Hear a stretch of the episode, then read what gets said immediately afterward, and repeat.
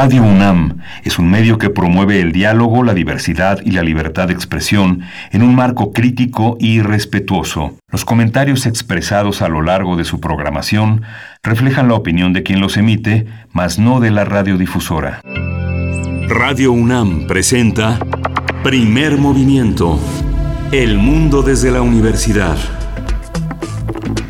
Hola, buenos días, bienvenidos, bienvenidas a Primer Movimiento en este lunes 15 de marzo, un día festivo en sustitución del 21 de marzo, el día en que entra la primavera y el día que conmemoramos a Benito Juárez en, en, esta historia patria donde este personaje juega un papel definitivo en el futuro del siglo XX para este, para este hombre fundador de instituciones. Está en los controles de la nave Socorro Montes, en los controles técnicos de la cabina, en la producción ejecutiva, Frida Saldívar esta mañana y Violeta Berber en asistencia de producción. Berenice Camacho, buenos días. Muy buenos días, buenos días querido Miguel Ángel Quemain, gracias por su escucha en esta mañana de lunes 15 de marzo, como bien dices, día de descanso y para nosotros pues es un privilegio eh, acompañarles en estos momentos a quienes nos sintonizan muy temprano. Vamos a, vamos a tener, bueno, también damos la bienvenida a la Radio Universidad de Chihuahua, yo les saludo, estamos a través de estas tres frecuencias que alojan a su vez a la Radio Universidad de Chihuahua, el 105.3, el 106.9 y el 105.7 para hoy, hoy eh, vamos a tener un inicio del programa para hablar de arqueoastronomía y la Fundación de México Tenochtitlan, esto con el doctor Jesús Galindo Trejo, investigador titular del Instituto de Investigaciones Estéticas de la UNAM. De verdad que es un tema muy interesante, a veces insospechado, así es que no se lo pierdan. Sí, eh, una, va a ser una conversación interesante. Eh, Jesús Galindo es uno de los, además, además de ser un, investigador muy, muy destacado, es un estupendo escritor, un estupendo comunicador de su propio trabajo. La música de las Américas en tus oídos con el tema de Hildegard von Bingen eh, y el papel de las mujeres en la música de la Edad Media es el tema que tratará Guillermo T. Hernández, como todos los lunes. Él es ingeniero dedicado a soportes sonoros e investigador de música de concierto. Así es, y bueno, para la segunda hora de nuestra nota nacional estaremos conversando con Manuel Guadarrama, coordinador de Gobierno y Finanzas del IMCO. El IMCO es el Instituto Mexicano para la Competitividad y precisamente hablaremos sobre eh, un reciente informe del IMCO sobre los estados de la Federación y la Auditoría Superior de la Federación. Vamos a hacer pues eh, este seguimiento de cómo va el rastreo de los recursos públicos en algunos estados de la República. Sí, vamos a tener también el tema de Honduras y las acusaciones en Estados Unidos contra el presidente de ese país eh, de narcotráfico. Vamos a tratar el tema con Jacobo García. Él es periodista del periódico El País. Él está en Centroamérica y desde allí reporta para Primer Movimiento la poesía necesaria de esta mañana de lunes en la voz y en la selección de mi compañero Miguel Ángel Quemain. Así es que por ahí de las 9, 7, 9, 10 de la mañana no se lo pierdan, la poesía de esta mañana de lunes. Sí, en la mesa del día vamos a tener el proyecto Amapola, un proyecto eh, interesantísimo que implica una gran movilización de investigadores. Vamos a tratar el tema con Vania Pillenut. Ella es cofundadora de Amapola Periodismo Transgresor y es becaria para el programa Noria para México y América Central. Va a estar también con nosotros Marcos Vizcar. Él es reportero para la revista Espejo e investigador en, el programa Noria para México y América Central. Así es, y bueno, nuestras redes sociales, como cada mañana, atentas a sus comentarios, arroba Movimiento en Twitter, Primer Movimiento UNAM en Facebook. Nos vamos con nuestro corte informativo de cada mañana, información sobre COVID-19 y también sobre la UNAM. COVID-19. Ante la pandemia, sigamos informados. Radio UNAM. La Secretaría de Salud informó que el número de decesos por la enfermedad de la COVID-19 aumentó en México a 194.710 eh, defunciones, lamentables todas ellas. De acuerdo con el informe técnico ofrecido el día de ayer por las autoridades sanitarias, los casos estimados son 2.360.347.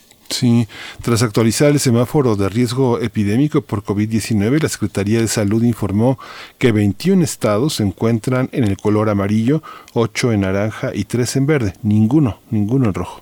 La Ciudad de México permanecerá esta semana, una semana más, en el color naranja del semáforo epidemiológico COVID-19. De acuerdo con las autoridades capitalinas, en los últimos días han disminuido las atenciones del 911 por COVID-19 y la ocupación hospitalaria se encuentra en 46.39% en camas generales y en 44.19% en camas con ventilador. En la información internacional, la Organización Mundial de la Salud declaró este fin de semana que no hay razón para no utilizar la vacuna contra COVID-19 que desarrolló AstraZeneca luego de la suspensión de su aplicación en algunos países europeos. Margaret Harris, vocera de la OMS, afirmó que están investigando los reportes sobre un vínculo entre la inoculación y el desarrollo de coágulos, pero hasta ahora no se ha establecido ninguna relación causal entre la vacuna y los problemas de salud reportados. En información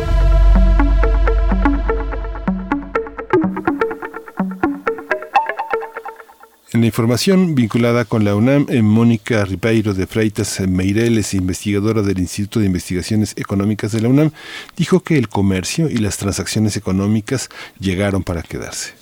Al participar en la charla virtual Café Expreso Humanidades en Diálogo, la especialista consideró que estas nuevas modalidades financieras que se han incrementado con la llegada de la pandemia facilitan el aislamiento físico y la distancia social, evitan largas filas en las sucursales bancarias y promueven el pago electrónico de diversos servicios, transferencias en línea y la compra de productos. Sin embargo, dijo que falta popularizar su uso para llegar a un sector más amplio.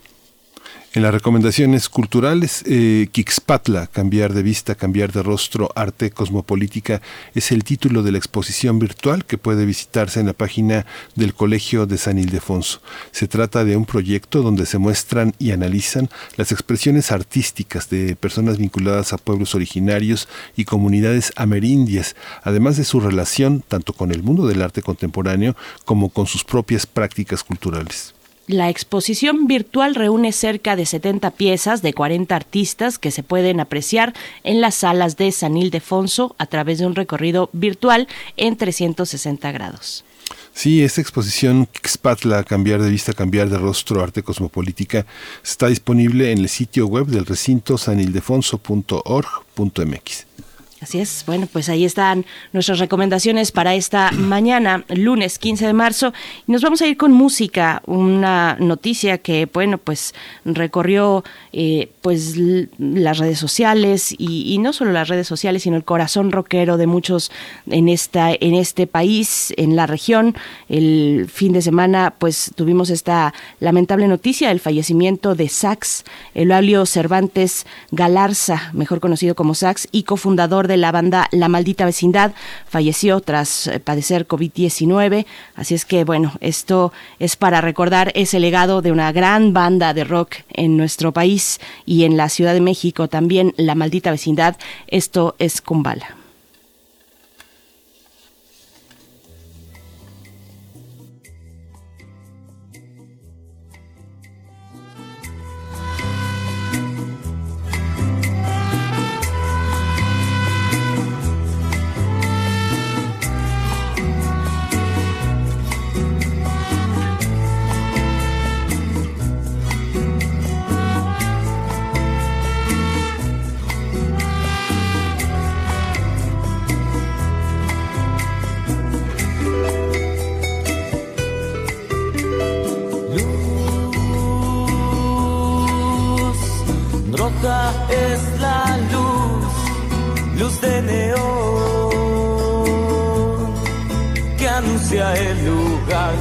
Baile cumbala bar y adentro la noche es música y pasión.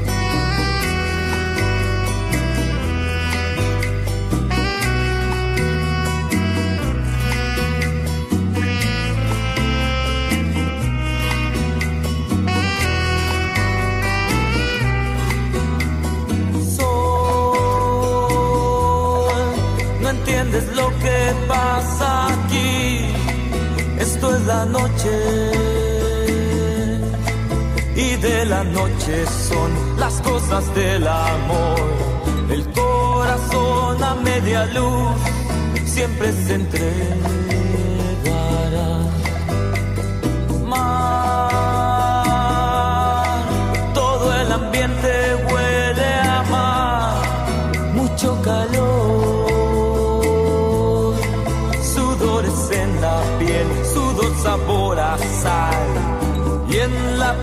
Una pareja se vuelve a enamorar. Sol, no entiendes lo que pasa aquí. Esto es la noche y de la noche son las cosas del amor.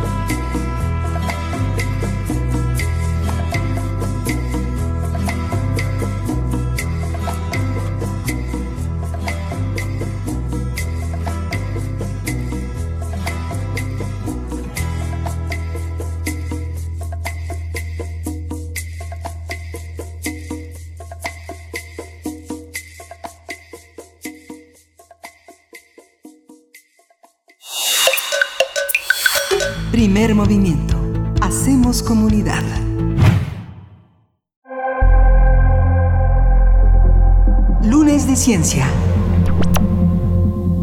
La arqueastronomía es una rama de la astronomía y de la arqueología que tiene como propósito estudiar las orientaciones de las diferentes construcciones o lugares sagrados de las antiguas civilizaciones. A partir de ello, los expertos determinan el nivel de conocimiento astronómico de esas culturas, su calendario, cosmogonías, entre muchos otros eh, eh, aspectos. La introducción de la arqueoastronomía en los estudios mesoamericanos ha destacado la importancia de la astronomía en las sociedades mesoamericanas. La observación del cielo contribuyó a la cosmovisión del mundo y su relación con la naturaleza. En el cielo moraban los dioses y su observación se convirtió en una tarea de los sacerdotes astrónomos. Bajo la promesa de cómo es arriba es abajo, esas sociedades armonizaron toda obra humana con los principios de orden espacial y temporal derivados del movimiento de los astros. Un acontecimiento que los especialistas han llamado mm, la atención es el eclipse total de Sol ocurrido el 21 de abril de 1325, año que coincide con la fundación de México Tenochtitlan. La fecha dos Cali, asentada en fuentes históricas como la crónica Mexicayotl y en piezas arqueológicas, entre ellas el monolito conocido como Teocali de la Segunda de la Guerra Sagrada.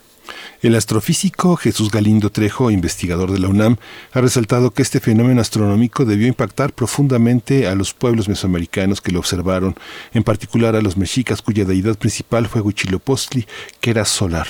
El eclipse de Sol de 1325 pudo ser interpretado por el todavía pueblo errante como la señal dada por su dios tutelar para asentarse.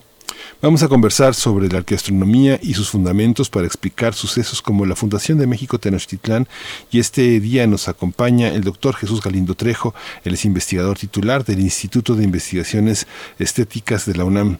Doctor eh, Galindo Trejo, muchas gracias por estar, qué emocionante poder conversar con usted, muchas gracias.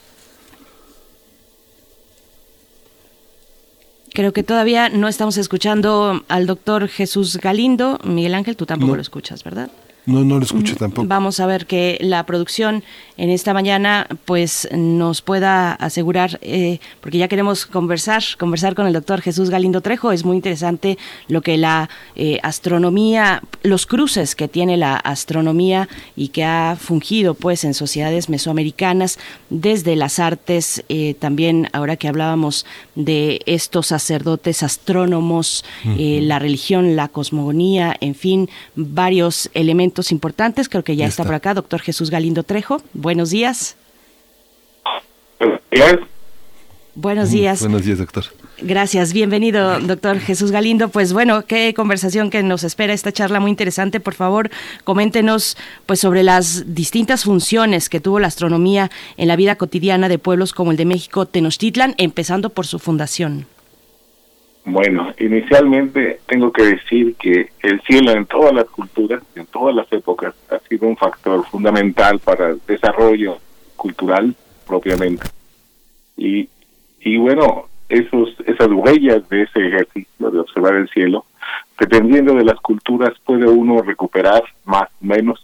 En el caso de Mesoamérica, que incluye a México, eh, digamos, una de las principales líneas de investigación respecto a esta práctica es primeramente a través de las fuentes históricas, arqueológicas, eh, en códices, en la escultura, en la pintura mural, y la otra es pues yendo a campo para ver si las estructuras arquitectónicas tienen alguna conexión con el cielo. Hay algunas obvias y claras, pero no todas, entonces pues hay mucho por hacer. Realmente en, los, en las últimas décadas se ha avanzado bastante y es algo que no termina, por supuesto. Hay que seguir explorando, investigando, no solo los astrónomos, sino en general todos los especialistas que analizan la actividad humana. Doctor, ¿cómo eh, hay unas hay unas intuiciones que solo requieren del respaldo de la tecnología, porque las intuiciones están ahí y cuando aparece la tecnología se comprueban. Usted habla de prácticas, cómo entender la diferencia entre unas prácticas culturales religiosas y una autoridad científica. ¿Se podría hablar de autoridad científica en esos momentos? Bueno, en la etapa de desarrollo de cada cultura, pues,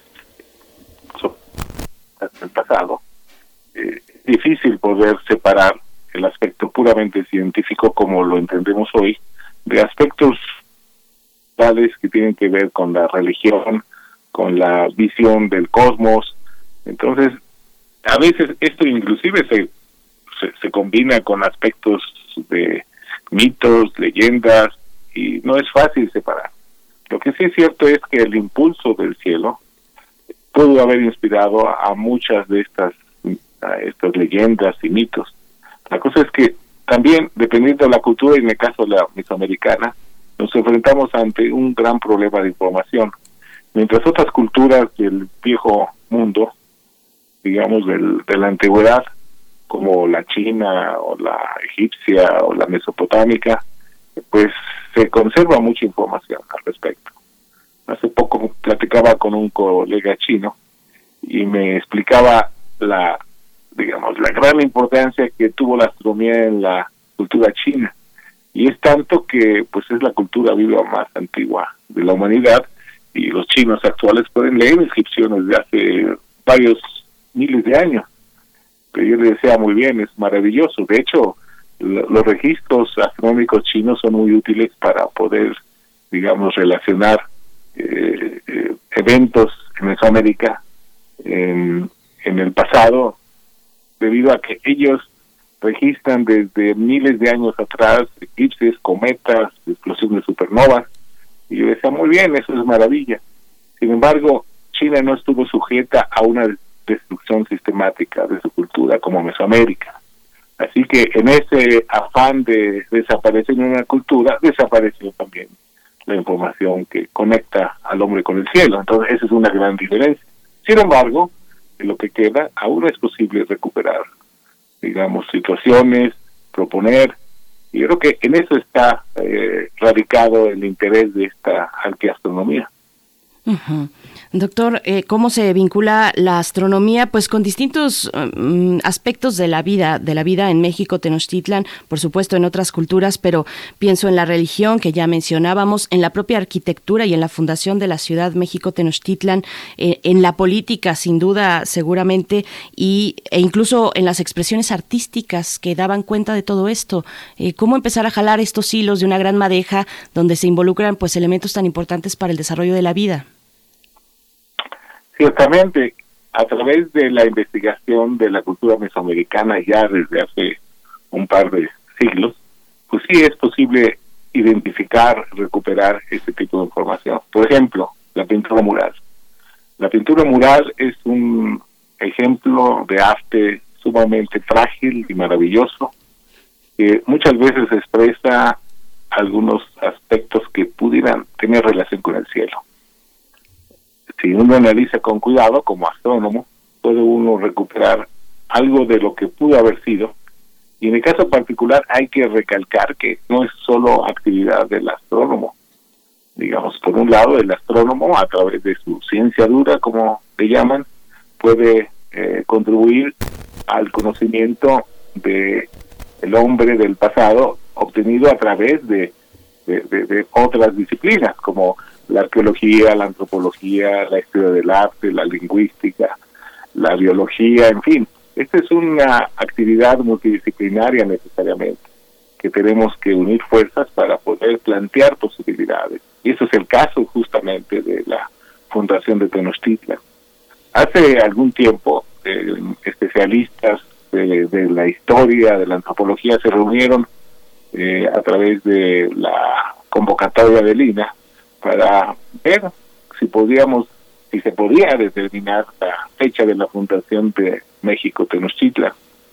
Y bueno, pues hay mucha información porque pues, es la última etapa prehispánica donde todavía se conservan documentos, testigos eh, que se pueden recuperar a través de escritos y, claramente pues no llegaron a una conclusión. ¿Por qué? Porque a veces las fuentes son eh, contradictorias o faltan, incompletas, en fin. Sin embargo, eh, en esta reunión estuvo el maestro Matos Moctezuma. Y yo recuerdo hace años, cuando vino el gran eclipse de 1991, por pura casualidad yo me di cuenta de que en ese año, porque la gente quería saber todo sobre eclipses, que en ese año de la donde coinciden la mayoría de las fuentes de, de la fundación de Tenochtitlan, sucedió en 1325 si uno considera que en ese año, en, eh, en abril de ese año, sucedió un gran eclipse total de sol, uno podría pensar, pues, un, para un pueblo que tiene al sol como deidad principal, probablemente el efecto de observar este fenómeno, que es uno de los más grandiosos de la naturaleza, pudo haber señalado algo respecto al momento de la fundación. Yo no diría eclipse inmediatamente fundación, pero yo puedo yo puedo plantear de que tal vez los mexicas después de varias varias décadas de andar vagando por el valle de México alrededor del lago, pues eso lo pueden haber interpretado para decir, bueno, aquí nos quedamos. Ahora, la fundación pues tendrá que venir un poco después, porque digamos, después de tanta búsqueda debieron de haber preparado solemnemente la fundación de la capital, de lo que Huitzilopochtli le señalaba. En ese sentido, creo que, eh, digamos, a partir de esa situación, se me, eh, digamos, se me vio claro de que podría yo plantear una posibilidad, porque muchas veces yo diría la astronomía puede partir de elementos astronómicos, por supuesto, pero también culturales y llegar a una posibilidad, pero puede, va, puede haber más de una posibilidad debido a que el hombre no deja huella necesariamente siempre, ni lo que deja sobrevive, ¿no? Sobre todo en Mesoamérica o en México, que fue sujeto a una destrucción sistemática de su cultura prehispánica. Los, eh, los elementos que tiene cada cultura, bueno, sobre todo las que usted ha estudiado, las culturas mesoamericanas, ¿cómo, cómo que establecieron eh, la, la, manera de construir la idea de un calendario y la, y la idea no solo de un calendario temporal para la, para la vida cotidiana, sino ese, ese calendario que implica el reconocimiento de una cosmogonía y el del comportamiento del cielo y sus posibilidades de afectar la vida en la tierra, cómo, cómo entender la cardinalidad, lo cíclico, la experiencia del tiempo, eh, una vez que se tiene colocado un calendario, se reorganiza hacia atrás y se reorganiza hacia adelante. ¿Cómo, cómo es este fenómeno en las culturas ancestrales, doctor? Ciertamente. El hombre es inteligente por naturaleza en todas las épocas y en todos los lugares del mundo. Y si uno conecta con el hecho de que el hombre del pasado en alguna noche levantó su vista allá arriba, bueno, yo creo que eso impulsa al pensamiento, raciocinio, a plantear o entender lo que pasa allá arriba. Por otra parte, si uno conecta con el calendario, uno debe considerar que un calendario es un producto cultural que se obtiene a través de la observación sistemática de algún fenómeno de la naturaleza, que puede ser el periodo de crecimiento del maíz o de gestación humana, en fin, pero dentro de los, eh, digamos, fenómenos de la naturaleza, no hay muchos que den la posibilidad de una exactitud como puede dar el movimiento aparente de los astros. Es por eso que la mayoría de, las de, de los calendarios en las grandes culturas, pues se basa en, en, este hecho, en observar algo en el cielo, que puede ser el Sol, la Luna, Venus. Podríamos armar un, un, calendario a partir de la observación de la galaxia de Andrómeda, que es una nubecilla ahí que difícilmente se percibe a simple vista. Pero bueno, vean al Sol, el Sol nos da la posibilidad de seguirlo fácilmente y es por, por eso que eh, una vez eh, entendido el movimiento aparente del Sol, en Mesoamérica, por ejemplo, se utiliza para, para plantear este patrón de organización del tiempo que llamamos calendario, con la peculiaridad que en Mesoamérica no solamente se utilizó eh, el periodo eh, de observación del Sol, sino también existió una cuenta paralela que, digamos, puede explicarse en términos astronómicos, pero no es la única posibilidad que tuvo que ver con aspectos fundamentales para la cultura prehispánica, como es la religión, la adivinación, la, digamos, el, el futuro del recién nacido, en fin. Entonces es una mezcla entre, entre el sol y algo que no entendemos muy bien, que podría tener una connotación astronómica. Sin embargo, esa combinación de dos cuentas paralelas formaron lo que se llamó el calendario mesoamericano, que estuvo vigente por lo menos 3.000 años. Entonces, es fundamental de que en una sociedad como la prehispánica, teniendo un calendario, que toda actividad humana se, se marque en ese, en, ese marco cultural que le llamamos calendario. Y justamente ese calendario es lo que yo planteo que tiene que ver justamente con, con la posibilidad de entender cuándo pudo haber sido eh, eh, fundada la ciudad de Tenochtitlan. Eh, doctor Jesús Galindo, bueno, además de las fuentes artísticas que nos reflejan estos aspectos de la vida en México Tenochtitlan, eh, preguntarle qué otros elementos, qué otras fuentes, incluso eh, además del calendario, y, y, cómo, para el caso de la, de la cultura maya, pues sabemos si hay una gran difusión, una amplia difusión de la cultura maya en ese sentido, en la orientación, eh, por ejemplo, arquitectónica y de las edificaciones con respecto pues a, a lo que ocurría en el, en el cielo. ¿Cómo es esta situación para el caso de México Tenochtitlan? La, el trazado en un lugar pues muy distinto, en un, en un lago, eh, ¿cómo, cómo, fue edificándose con respecto y, y, viendo, por supuesto, a lo que ocurría en el cielo? Bueno, ciertamente los mayas constituyen una cultura en Mesoamérica que alcanzó grandes avances en la observación del cielo que se manifiesta que se manifiestan en documentos, en los llamados códices sobreviven apenas cuatro de los muchos que pudieron haber existido, pero fueron destruidos por los conquistadores. Ahora, ciertamente algunas de estas peculiaridades, eh, digamos, convivieron con otras culturas. En el caso de, de, los mexicas, eh, pues ya siendo un pueblo, digamos, de los últimos antes de la llegada de los españoles que llegaban al Valle de México, compartían mucho de ese conocimiento. ¿Qué tanto? No sabemos, francamente. Aunque para los códices mayas resulta obvio que están registrados los los fines de observación de Venus, que es muy importante, o eclipses eh, y tal vez cometas también. Para los mexicas no sobrevive mucha información, y sobre todo porque mientras los mayas desarrollaron lo que algunos especialistas consideran la única eh, escritura en todo el continente, eh, en, para los mexicas aparentemente no llegaron a este nivel de desarrollo en su escritura, así que no tenemos a través de los pocos códices del centro de México mucha información al respecto. Sin embargo, sí tenemos, gracias a los eh, cronistas, que no solamente eh, corresponden a los conquistadores, sino inclusive siete, ocho años después de la caída de Tenochtitlan, ya aparecían textos escritos con caracteres latinos en náhuatl y en otras, en otras, en otras lenguas también. Eso nos da una fuente de información muy interesante, pero como digo, no siempre son congruentes todas, a veces encontrar historias, y en el caso de Tenochtitlan, lo que está claro es que ya tenían información de orden calendárico los mexicas, ya habían convivido con muchos pueblos alrededor del lago, así que se puede considerar que, que, tenían ese conocimiento.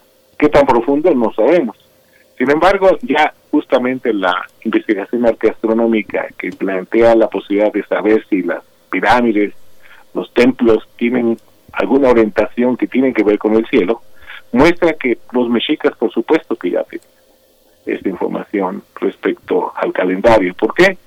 Porque yo diría en los últimos 30, 40 años se ha visto claramente que aunque como con otras culturas se tiene los mesoamericanos orientaban sus pirámides hacia la salida y puesta en momentos astronómicamente importantes como solsticios, equinoccios o día del paso cenital, hay una hay un componente adicional que no hemos localizado en otra cultura, eso es netamente mesoamericano.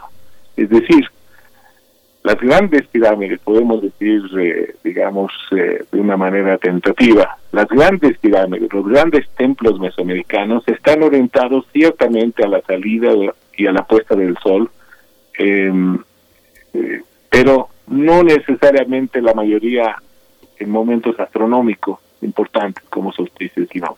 Y pongo justamente el ejemplo de Tenochtitlan o de Teotihuacán y otros uh, grandes sitios donde vemos que las fechas de orientación a la salida y a la puesta tienen que ver con, digamos, con periodos de tiempo determinados por la estructura del calendario. Por ejemplo, en Tenochtitlan, eh, si uno considera el eje urbano actual, que es el mismo eje de simetría del Templo Mayor, que es la calle de República de Guatemala y Tacuba, a través de la catedral, vemos que aún podemos recuperar las fechas en las que los mexicas orientaron su templo mayor. Y yo les diría, en la puesta es 9 de abril, 2 de septiembre y a la salida 4 de marzo y 9 de octubre. Y uno dice, ¿y de dónde está la astronomía aquí? ¿Dónde está el solsticio, el equinoccio? Pues no. Eh, la cosa es que hay que considerar que el calendario es eh, tomado como una obra de los dioses. Diríamos, no fue inventado por un sabio olmeca o maya, sino por los dioses míos mismos. Hay grandes tradiciones en muchas regiones de Mesoamérica donde se hace, digamos, crear el calendario a través de dioses que organizan el tiempo y se lo dan ya como producto eh, elaborado al, al, al, pueblo, a la sociedad para organizarse. Es decir, si uno se sube a la pirámide del templo mayor, bueno, ahora ya no se puede, está sumergida en la mancha urbana, pero si uno se sube al Museo del Templo Mayor, gana uno altura, uno puede aclarar por qué Moctezuma tan, estaba tan interesado, dice eh, el padre Motolinia. Eh, eh, Moctezuma quería tirar el templo mayor porque estaba tuerto y lo quería volver a, levantar. Y, uno entiende, ¿qué buscaba Moctezuma? Bueno, Moctezuma buscaba que esas fechas raras, entre comillas, astronómicamente hablando, tuvieran digamos, la consistencia y la estabilidad para que no cambiaran por el hundimiento de la ciudad. 9 de abril, 9 de septiembre, si uno se sube al Museo del Templo Mayor y uno observa todas las puestas eh, en un año, uno va a notar que estas fechas lo único que hacen es partir el año solar en porciones que tienen que ver con, con los números del calendario.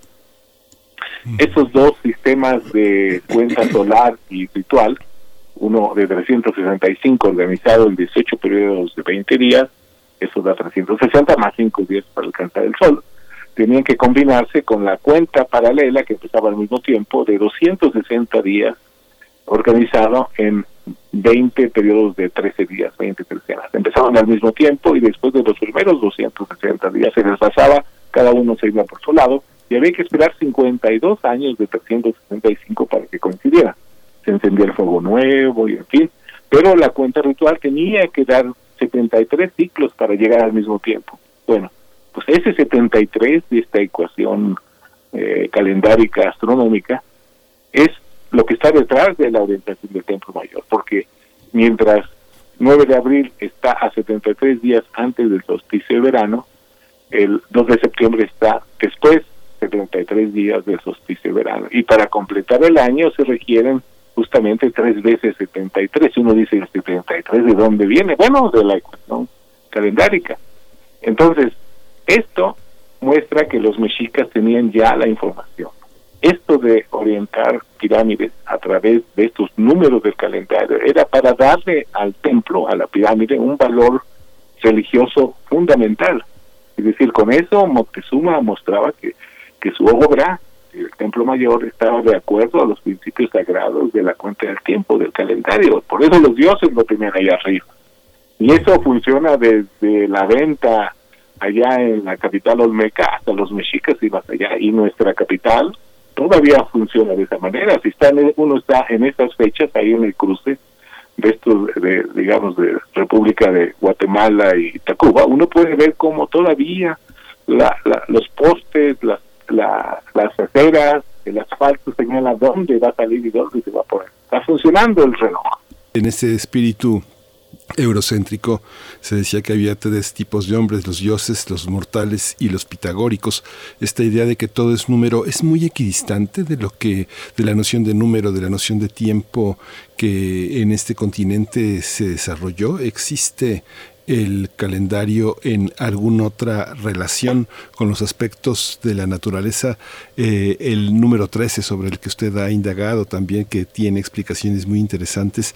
¿Cómo, cómo verlo a la luz, por ejemplo, de, de, los avances en materia de trigonometría, de la geometría analítica y del espacio? ¿Cómo es, es, es, es el mismo entendimiento, la misma consistencia? Es difícil ante la falta de información aclarar cosas tan puntuales. Y no solo que tengan que ver con aspectos, digamos, analíticos, cuantitativos, sino de, cualquier tipo, cualquier aspecto de la cultura prehispánica a la que uno se acerque choca con ese gran problema, falta de información. Mientras, digamos, si vamos a Mesopotamia, existen libros astronómicos que uno puede entender porque son números y, ecuaciones y cosas así. Para Mesoamérica no tenemos lo equivalente, ni siquiera para la cultura maya. Tenemos números y, y, digamos, eh, representaciones que nos hablan de, de ese tipo de análisis eh, intelectuales sobre lo que pasa en el cielo. Sin embargo, pues no tenemos si, los epigrafistas, los que leen los jeroglíficos mayas nos dicen lo que dice ahí, pues podemos entender, pero francamente el sentido puede ser algo que ya no podemos entender. Cuando llegan los, los misioneros eh, a Yucatán, por ejemplo, ellos pueden eh, enseñar a los mayas a escribir en caracteres latinos el maya. Y hoy se han traducido muchos documentos de este estilo uno puede entender todas las frases que dicen ahí, pero el sentido no lo entendemos porque no está hecho para nosotros, está hecho para ellos, entonces el sentido pues lo perdemos. Entonces, en, de esa manera podemos decir que es muy difícil poder recuperar, digamos, información tan detallada respecto a aspectos de la, de la cultura, digamos, cuantitativa, científica en el sentido actual. Sin embargo, algunos de estos aspectos que se pueden recuperar de lo poco que queda, hablan de esa posibilidad. O sea, el hombre es inteligente, imagínese en la época de las cavernas, eh, cae un rayo y casi mata a un habitante de la caverna, se muere, si no se muere, se muere casi de, de espanto, pero es inteligente, se recupera y empieza a observar la naturaleza y a tratar de entender lo que pasó. Y eso evolucionado, pues si los si, el hombre del pasado nunca hubiera observado el cielo, nunca hubiera podido llegar hoy el hombre a las profundidades del universo. O sea, el cielo es un incentivo muy poderoso para que el cerebro funcione. Entonces, en ese sentido, creo que Mesoamérica no fue muy diferente respecto a otras culturas. Sin embargo, debido al choque cultural que hubo con, con Europa, pues ese desarrollo se interrumpió. Entonces, nos quedó muy poca información al respecto. Doctor Jesús Galindo, bueno, ya nos vamos acercando al cierre de esta charla. Yo no me quiero quedar con una duda que tiene que ver sobre eh, con, aquel eclipse que, que, tanto influyó en la fundación de México Tenochtitlan.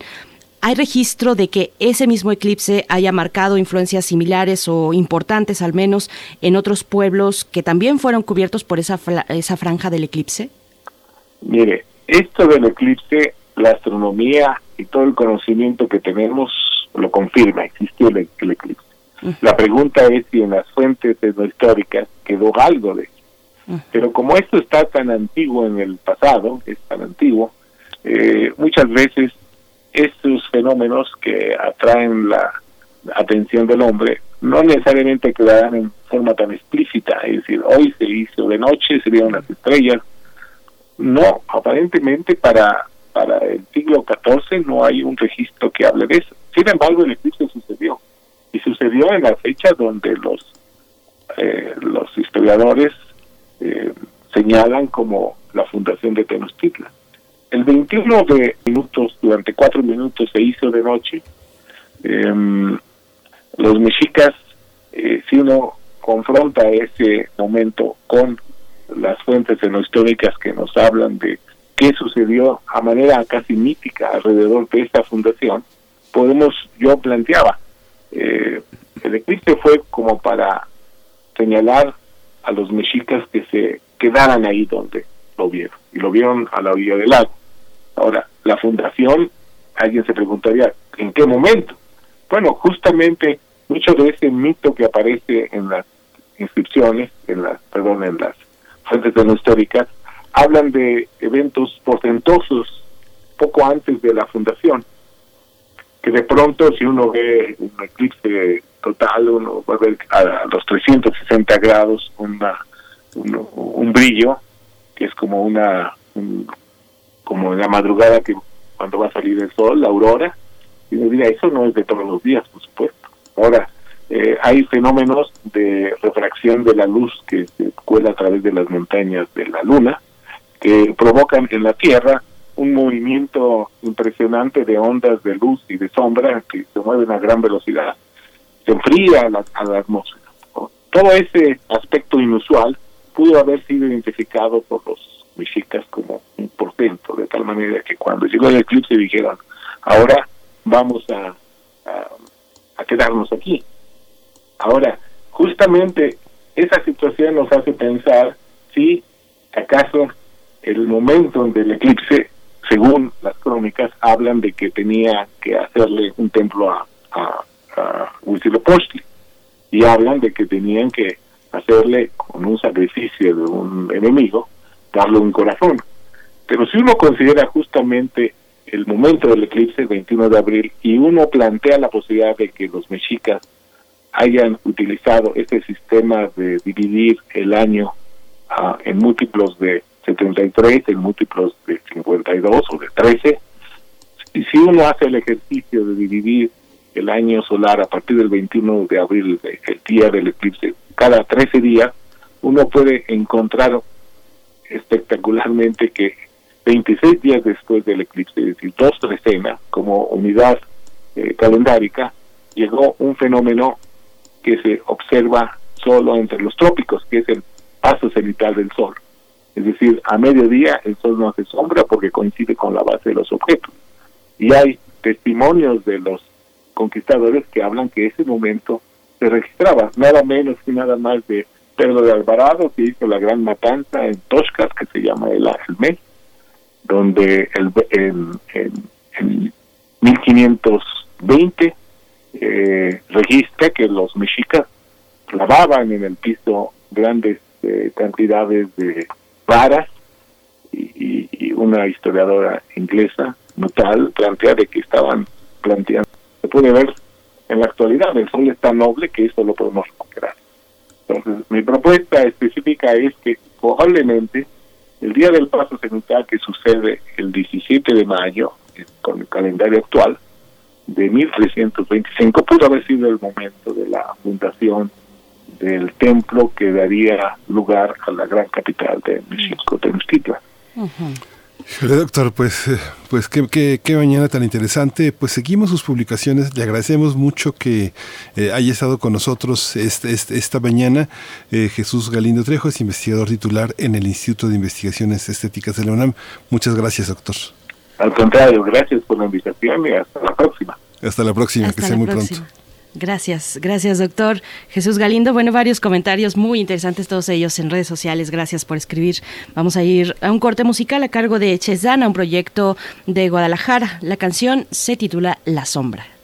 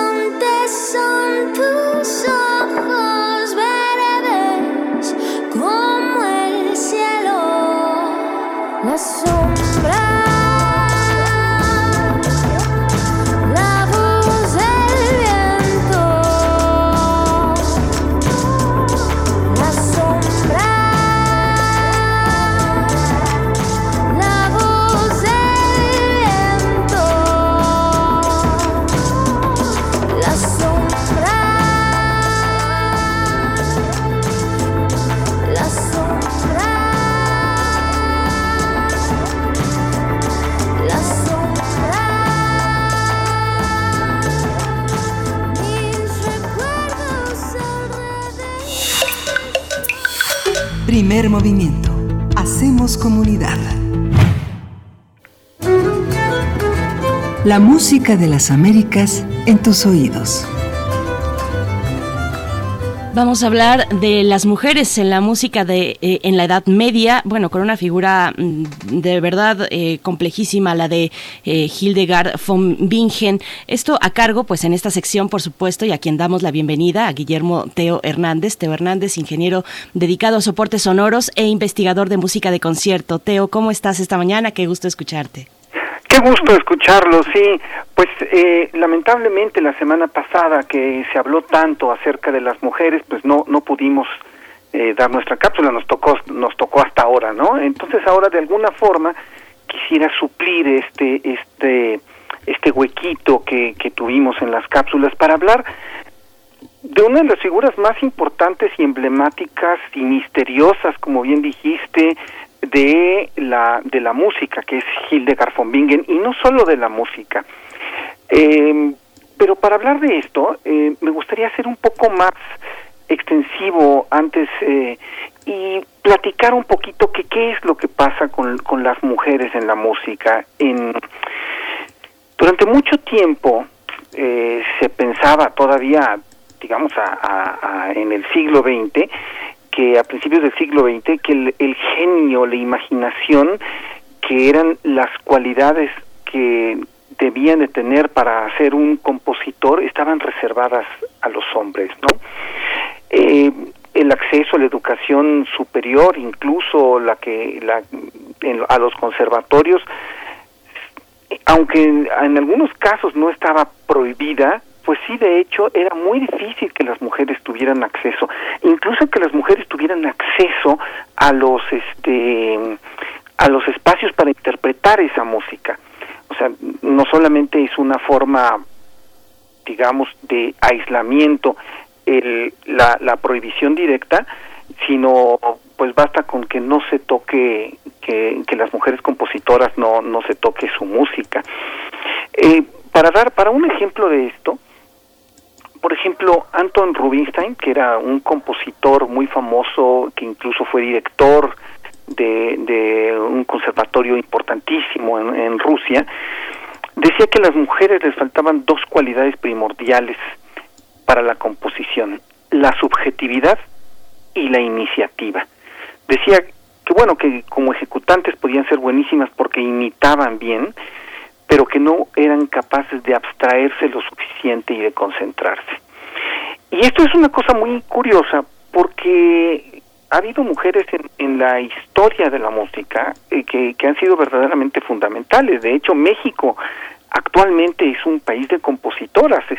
Eh, podemos decir que varias de las compositoras más importantes de México, como Hilda Paredes, como Ana Lara, Georgina de Bez, Gabriela Ortiz, son mujeres que están vivas, están componiendo y son de lo más importante.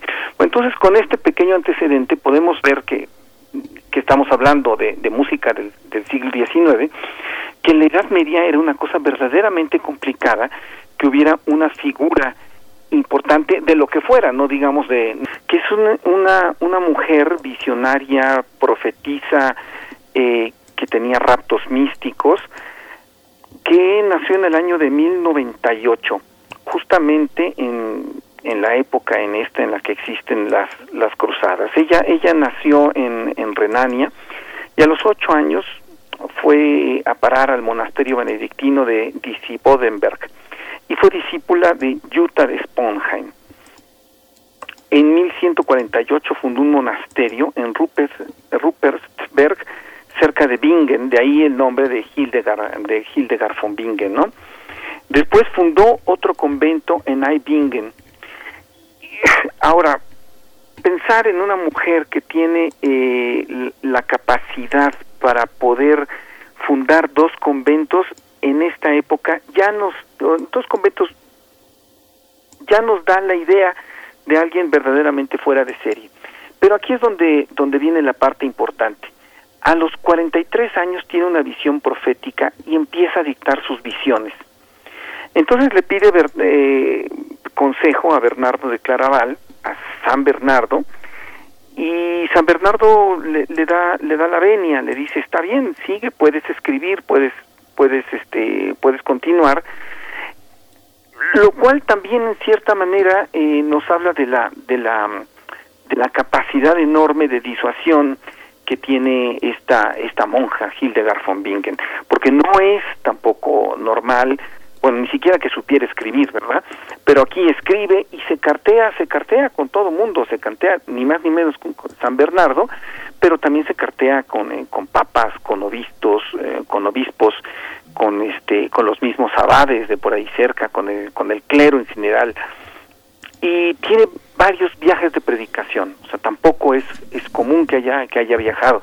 Ella sí es cierto, fue una persona que, que se mantuvo, que se mantuvo encerrada eh, durante mucho tiempo, pero el hecho de que haya hecho tres viajes de predicación es sumamente, sumamente extraño, porque si bien podemos pensar en, en que había muchas mujeres que cuando se quedaban como, como monjas de clausura no salían prácticamente en toda su vida o sea, toda su vida estar encerradas en un, en un cuarto con, con este con escaso escasa alimentación, este mortificando su cuerpo para poder eh, soportar digamos todas estas estas cuestiones este, estas estas presiones sexuales y, y, de querer y de querer salir no pero bueno el, el caso es que Hildegard von Bingen tiene una capacidad enorme de observación, eh, le llegan enfermos, entonces ella, de alguna forma, leyendo a los antiguos y, en la práctica, eh, aprende algo de medicina, observa la naturaleza y escribe sobre historia natural, escribe sobre medicina simple, escribe sobre botánica, escribe sobre zoología, es poetisa y además es compositora. Ella es escribe además un, libro donde, donde pone sus visiones, el Esquivias, eh, que quiere decir él conoce los caminos.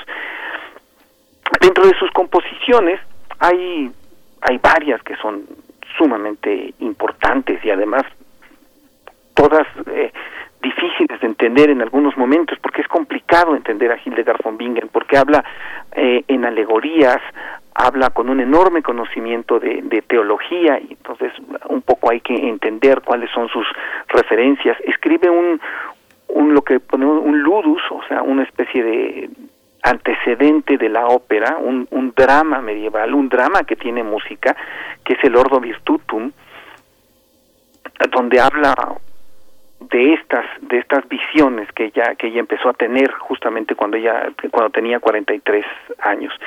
Bueno, lo que vamos a escuchar ahora es es un O Eclesia que es un no es otra cosa más que una especie de homenaje a Santa Úrsula. Ella era era devota de Santa Úrsula. Eh, es un texto muy hermoso donde no habla en forma abierta eh, o por lo menos directa sobre Santa Úrsula y va eh, en algunos momentos al a lo que sentía Santa Úrsula, al meollo del asunto, y a mí me parece, eh, no sé si esté equivocado, que es muy probable que de alguna forma se relacionara a el problema de Santa Úrsula con ella. Santa Úrsula, para poner en contexto, fue una una este santa que eh, por no que, querer casarse paganamente, por querer ser este eh, tener un matrimonio dentro de la dentro de la iglesia eh, la, la matan junto con es un mártir junto con las once mil vírgenes no es una historia es una historia compleja porque ella ella pide todo Santa Úrsula estoy hablando Santa Úrsula pide tener una corte de once mil vírgenes para poder casarse y este y, en, y luego llegan los paganos y, y, la matan no eh, querido Teo, disculpa la interrupción. Fíjate que ya estamos al filo de la hora para irnos. Pues eh, entonces, pero qué, pero ¿qué te parece? Bueno, eh, si, si, si podemos regresar para dar este contexto final, final y escuchar cómo se debe esta obra de Hildegard von Bingen. Perdón, ya me pasé. Sí, sí, adelante, adelante. Vamos, vamos entonces, pero nos esperas entonces, eh, querido Teo y volvemos contigo. Vamos a despedirnos de la radio Universidad de Chihuahua. Gracias por su sintonía. Vamos directo al corte y volvemos para este desenlace de la música de las Américas en tus oídos con Teo Hernández. Síguenos en redes sociales. Encuéntranos en Facebook como Primer Movimiento y en Twitter como arroba PMovimiento. Hagamos comunidad.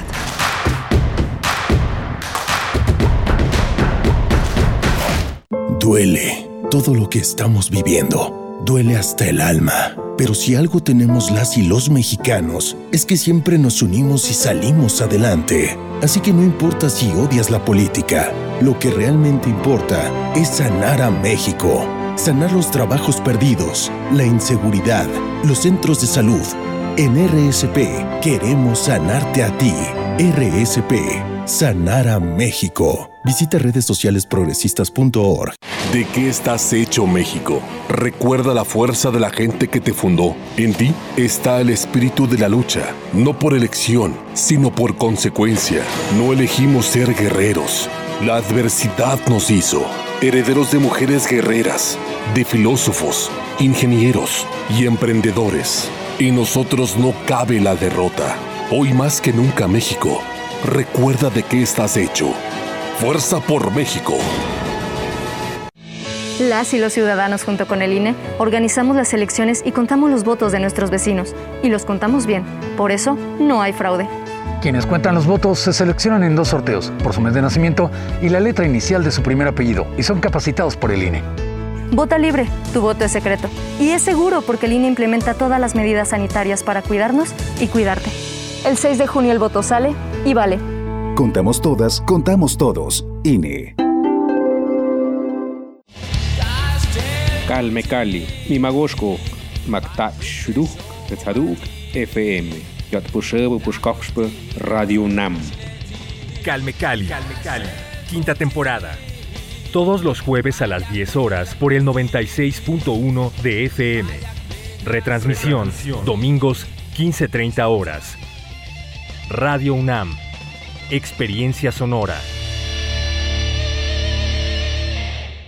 El Tribunal Electoral del Estado de México resuelve con justicia y celeridad las controversias jurídicas derivadas del proceso electoral. Las magistradas y los magistrados garantizamos tus derechos político-electorales conforme a los principios de certeza, imparcialidad, objetividad, legalidad y probidad. Y resolvemos de forma pronta y expedita los medios de impugnación con la emisión de sentencias. Este proceso electoral tú eliges y nosotros protegemos tu decisión. Tribunal Electoral del Estado de México.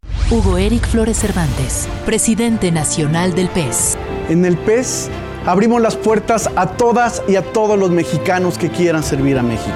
Mujeres y hombres que estén dispuestos a defender la vida y a la familia, que respeten y protejan el medio ambiente y a los animales. Necesitamos líderes que busquen la reconciliación, la unidad, el encuentro de los mexicanos, porque el PES es tu casa, la casa de todos.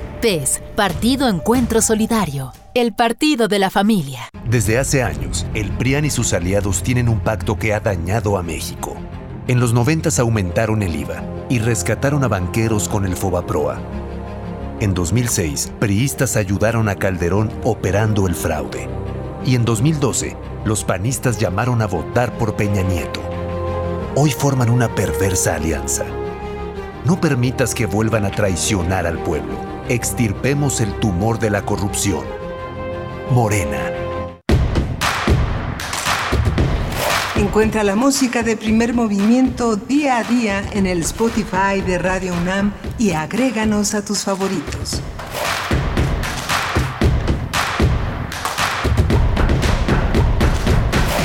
8 con cinco minutos de la mañana a la hora del centro del país. Les saludamos en esta segunda hora de nuestra emisión del lunes 15 de marzo de 2021. Saludamos y damos la bienvenida a la radio Nicolaita que nos aloja durante esta hora a través del 104.3 para llegar a Morelia. Siempre es un gusto estar con ustedes. Nos quedamos en una pausa dramática en el desenlace de la narración de nuestro colaborador y amigo Teo Hernández, el eh, que lleva a cabo esta sección que generalmente tenemos en la primera hora y ahora nos extendimos un poco porque de verdad es una narración muy interesante la que nos hace sobre Hilde, eh, Hildegard von Bingen en la sección de la música de las Américas en tus oídos. Así es que bueno, doy la bienvenida también a mi compañero Miguel Ángel Quemain y agradecimiento a todo el equipo Miguel Ángel. Hola, Berenice, buenos días, buenos días.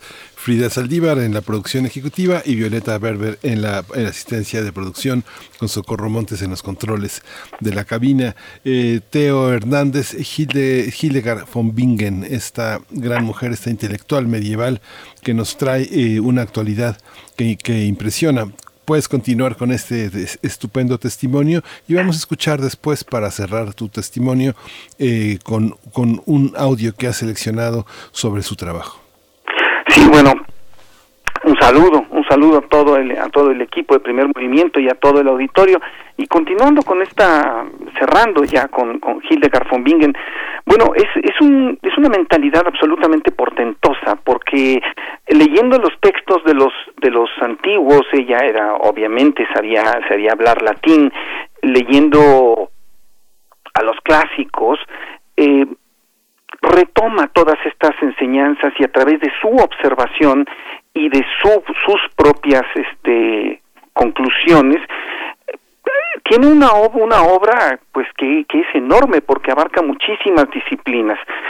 Eh, tenemos que pensar que evidentemente en la en la Edad Media todavía no existía el concepto de ciencia como nosotros lo tenemos.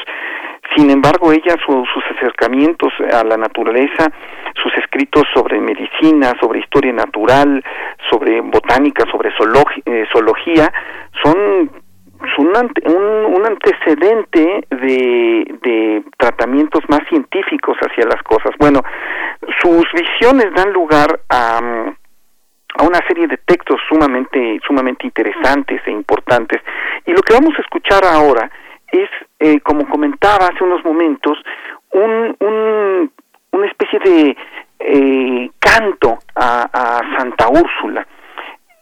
Es es muy mm, místico el asunto el, el tratamiento y simbólico en muchos en muchos de los de los de los momentos de este texto no se llama O Eclesia y es justamente habla de las de las nupcias místicas de, de Santa Úrsula con Cristo y de cómo fue derramada su sangre de virgen por los por los paganos. Eh, la, la versión es de Gothic Voices y es y es un es una grabación sumamente importante porque esta grabación con música de Hildegard von Bingen fue en buena medida lo que dio origen a, esta gran pasión que empezó a sentirse durante muchos años por esta por esta gran compositora y esta gran mujer medieval. Entonces, pues si quieren podemos escuchar. Claro que sí, Teo, y con esto nos despedimos de esta sección eh, que te agradecemos, de verdad qué, qué narración tan, tan interesante, dan ganas de seguirle el rastro a un personaje como, como este Hildegard von Bingen o Eclesías, lo que vamos a escuchar. Teo Hernández, muchas gracias. Hasta luego, muchísimas gracias a ustedes. Hasta luego, Teo. Vamos.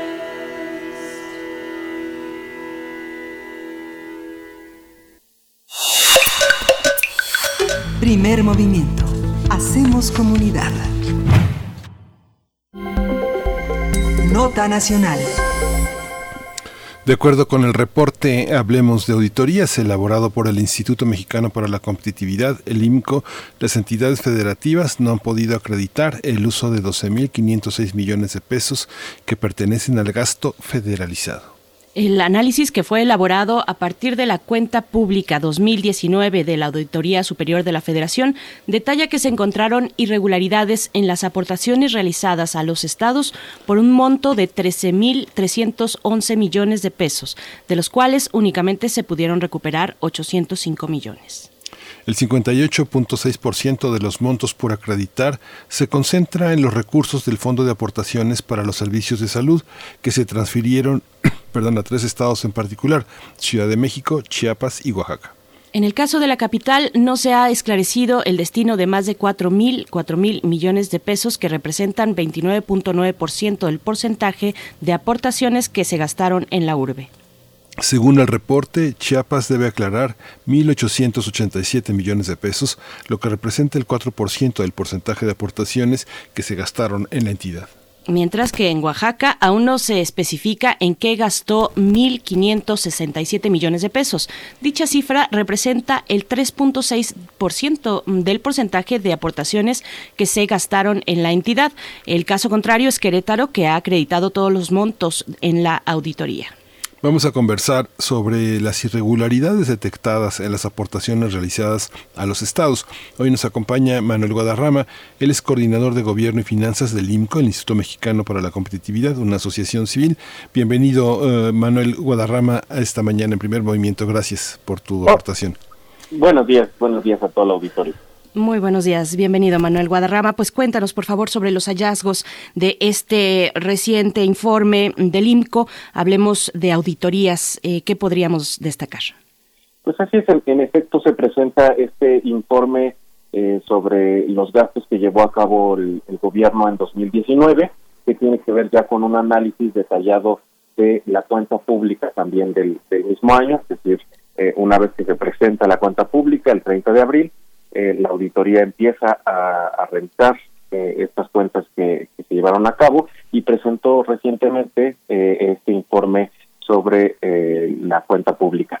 Y se detectan, como ya bien mencionaban, estos gastos que no están todavía debidamente acreditados y llama la atención particularmente por el tema que se refiere a las aportaciones. Es decir, tenemos que prácticamente el 80% de los recursos que tienen las entidades federativas para gastar proviene de las transferencias federales, es decir, eh, por un lado las, las, participaciones y por otro lado las eh, aportaciones. Y eh, aquí la diferencia entre estos dos tipos de recursos es que por un lado las participaciones no tienen un etiquetado específico, no tienen un destino específico, es decir, le son de libre disposición para las entidades federativas, lo pueden ocupar en eh, pues las prioridades que cada que cada gobierno en los estados tenga programadas. Pero por otro lado, las aportaciones sí tienen un etiquetado que viene establecido desde eh, la aprobación del presupuesto de egresos de la Federación y eh, que tiene pues esta indicación que son temáticas, son fondos específicos a los que tienen que ir destinados estos estos recursos, estos eh, las aportaciones están etiquetadas para que vayan al gasto de la nómina educativa, al gasto, por ejemplo, de la educación tecnológica y de los adultos.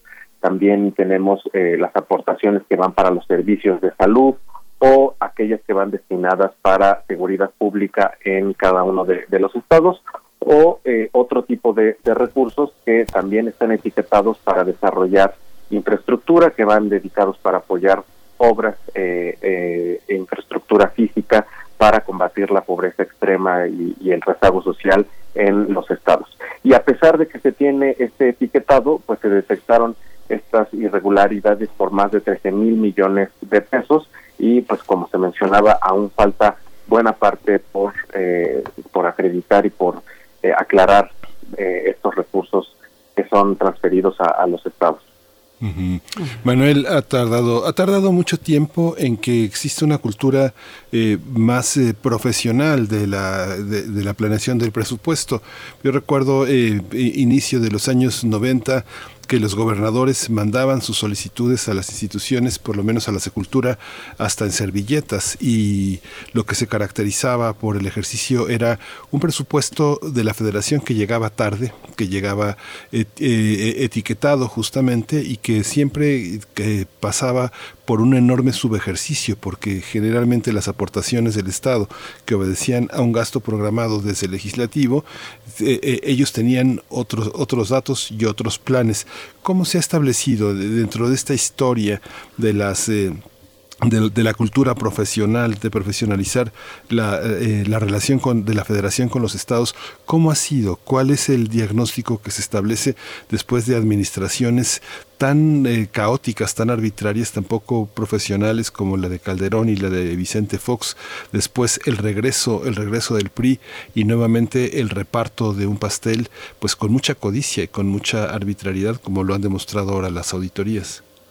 Así es, pues hemos tenido un largo transitar eh, precisamente en este tema de eh, planeación y programación de, los presupuestos. en efecto, pues todavía existe esta dependencia que mencionaba muy importante de parte de, los estados en las transferencias de, la federación y todo tiene que ver también con, eh, como se mencionaba, con la planeación y la programación.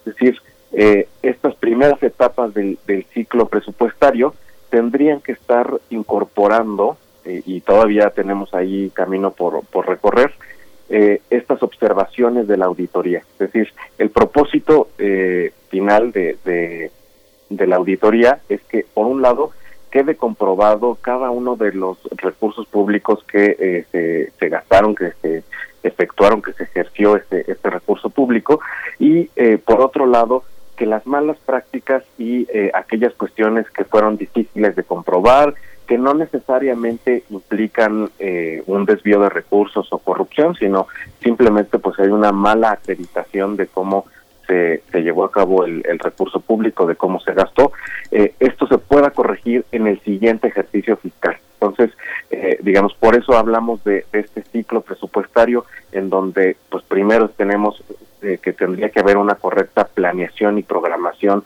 presupuestación de parte de las entidades federativas.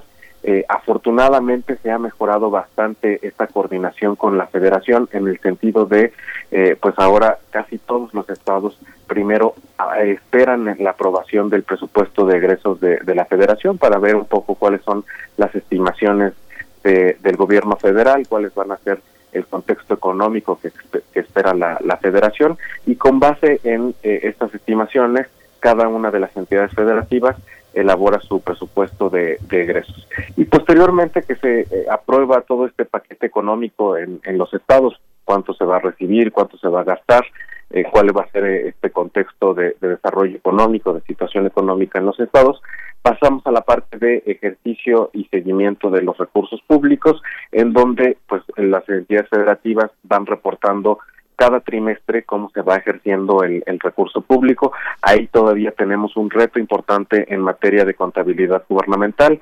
Esta reforma que entró en vigencia desde el 2008 y que a pesar de pues más tener más de 10 años eh, que entró en, en vigor, todavía no ha entrado 100% eh, su cumplimiento, todavía hay algunas entidades federativas que presentan rezagos en, en este tema, no estamos armonizados y mientras no estemos armonizados, pues se hablan distintos lenguajes y, y distintas formas de reportar estos recursos, lo cual pues hace imposible una comparación y un, y un correcto seguimiento.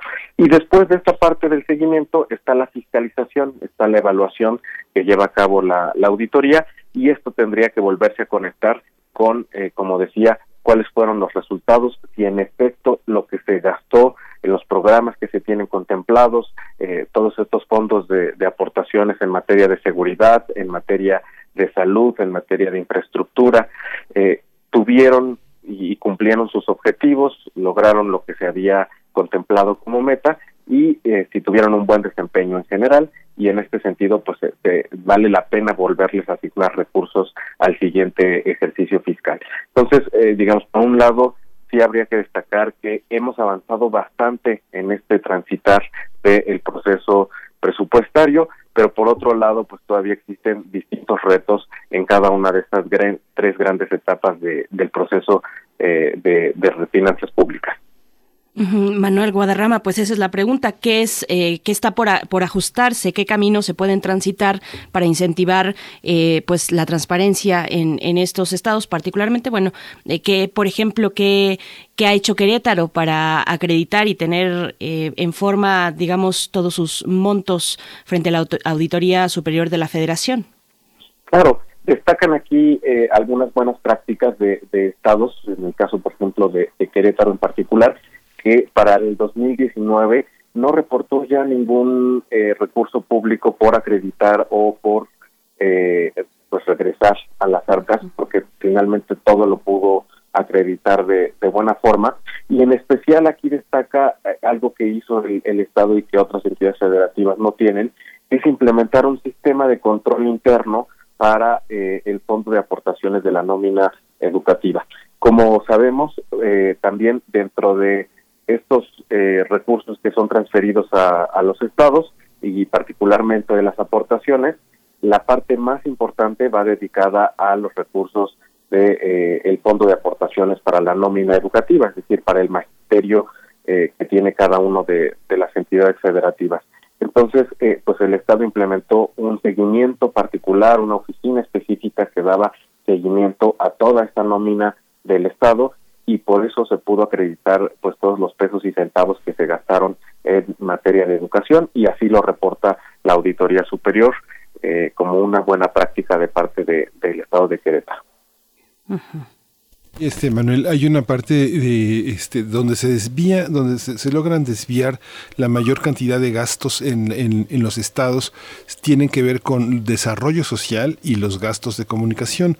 ¿Cómo estamos en, en esta situación, pensando ya en la nueva administración que restringió de una manera notable eh, los gastos de comunicación, pero que para muchas, muchos, eh, muchos medios y muchos comunicadores favorecidos por las viejas administraciones dijeron, bueno, si no nos da el gobierno federal, nos van a dar los gobiernos de los estados que son del mismo signo político que nosotros defendemos. ¿Cómo están esos rubros?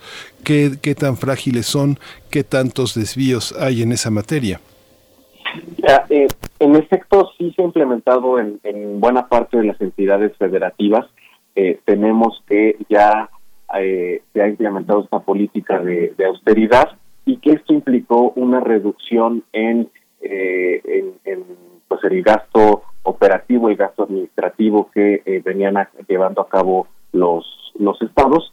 Eh, sin embargo, algo que también notamos es que no todas las partidas de, del gasto eh, habían tenido reducciones y en general si uno contempla el, gasto burocrático de los estados, este gasto que que han que contempla digamos los tres grandes componentes que tiene que ver con servicios personales, que tiene que ver con, eh, con materiales y suministros y también con todos los servicios básicos que contempla la contratación de eh, agua, de luz, de internet, eh, todos estos también servicios que necesitan las administraciones para funcionar.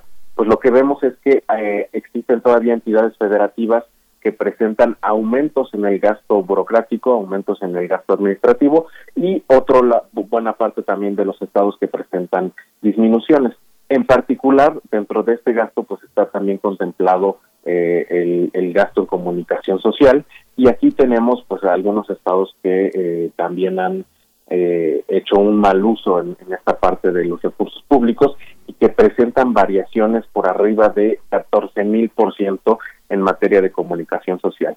En particular, el estado de Tamaulipas eh, pues presentó esta variación eh, de, de 14 mil por ciento. Esto quiere decir que eh, terminó gastando cerca de 689 millones de pesos para este tema de comunicación social. No es el único estado que tiene variaciones importantes, también están estados como Guanajuato o Oaxaca, eh, que tienen una variación importante y que implicó pues gastar más recursos de los que originalmente se habían contemplado en materia de eh, comunicación social.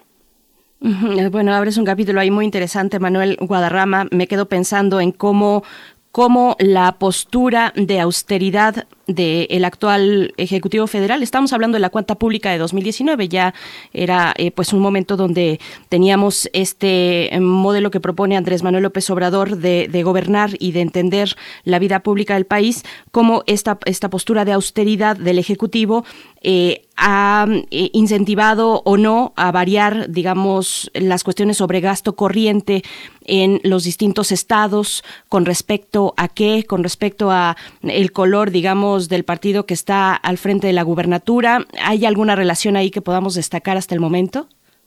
Eh, pues eh, no, así claramente no, al menos no, los números no indican esto. Tenemos estados eh, de prácticamente todos los, los colores políticos que tuvieron reducciones en el gasto administrativo. en el caso de, Querétaro, Colima, Nuevo León o, Sinaloa tuvieron reducciones en el, en el gasto administrativo eh, y por otro lado pues hay estados como Baja California Sur, Hidalgo o Oaxaca que tuvieron también un incremento en, en este gasto administrativo.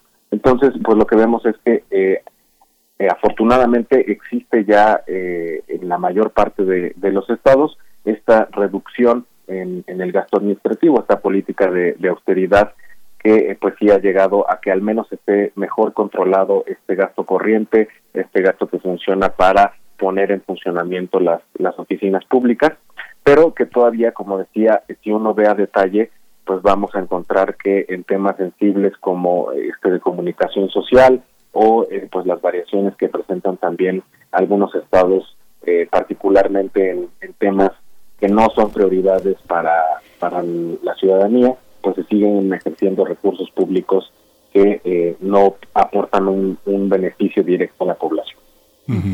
Manuel Guadarrama, ¿tú crees que este estudio que presentan, este trabajo que han hecho, eh, sea un, un, mapa que haya que seguir justamente de cara a las elecciones próximas en el país? ¿Crees que eh, nos oriente para entender hacia qué sectores eh, de, la, de la población y políticos se dirigen los presupuestos que, como tú bien señalas, no, no siempre es eh, intencional, a veces es resultado de la, de la ineptitud, de la falta de conocimiento del sector público, pero en muchos casos sí es la malicia y viene de una tradición que, este, que aunque pese a quien le pese, viene de López Mateos para acá, ¿no?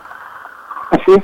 Eh, en este sentido creo que sí va a ser clave todos estos diagnósticos que ya se tienen eh, que ya sabemos que, que, en dónde están las fallas, en dónde están las áreas de oportunidad de cada uno de, los estados, cómo se fue comportando también eh, pues el manejo del recurso público en, eh, esa administración particular, para ver si en efecto pues esta variación está justificada, tuvo algún propósito específico de, cobertura de algún servicio clave para la población, o en materia de salud, en materia de educación o en materia de justicia, o por el contrario, pues realmente se presentaron estas variaciones excesivas que se deben a una mala planeación, a una mala presupuestación, a un mal ejercicio de, los recursos públicos.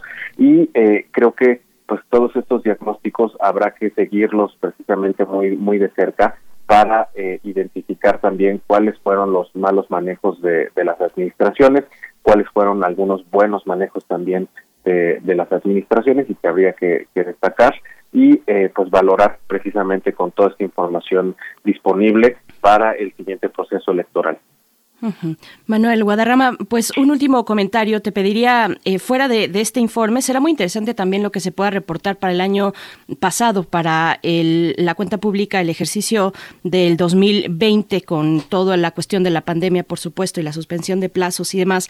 Y, Manuel, te pregunto mm, eh, sobre este capítulo reciente, lamentable para la Auditoría Superior de la Federación, eh, donde se tuvo que retractar, donde se generó ahí una tensión importante sobre la misma institución eh, ¿Qué nos puedes comentar? ¿Cómo mirar eh, desde un experto como tú esto ocurrido en, eh, con los, lo que publicó la Auditoría Superior de la Federación, sobre todo con el aeropuerto?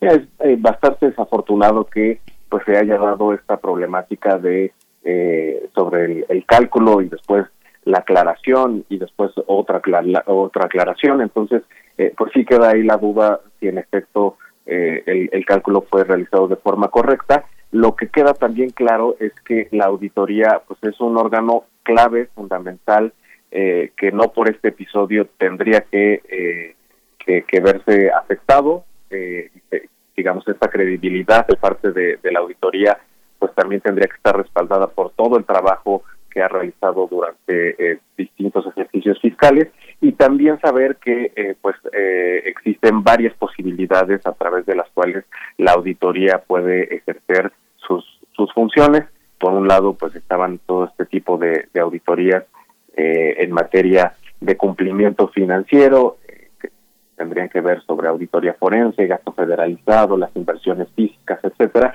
y las otras auditorías de desempeño que evalúan eh, de forma general si una política pública fue efectiva, si fue eh, una correcta acción gubernamental destinada para, para tener éxito o eh, por el contrario pues es necesario replantearla.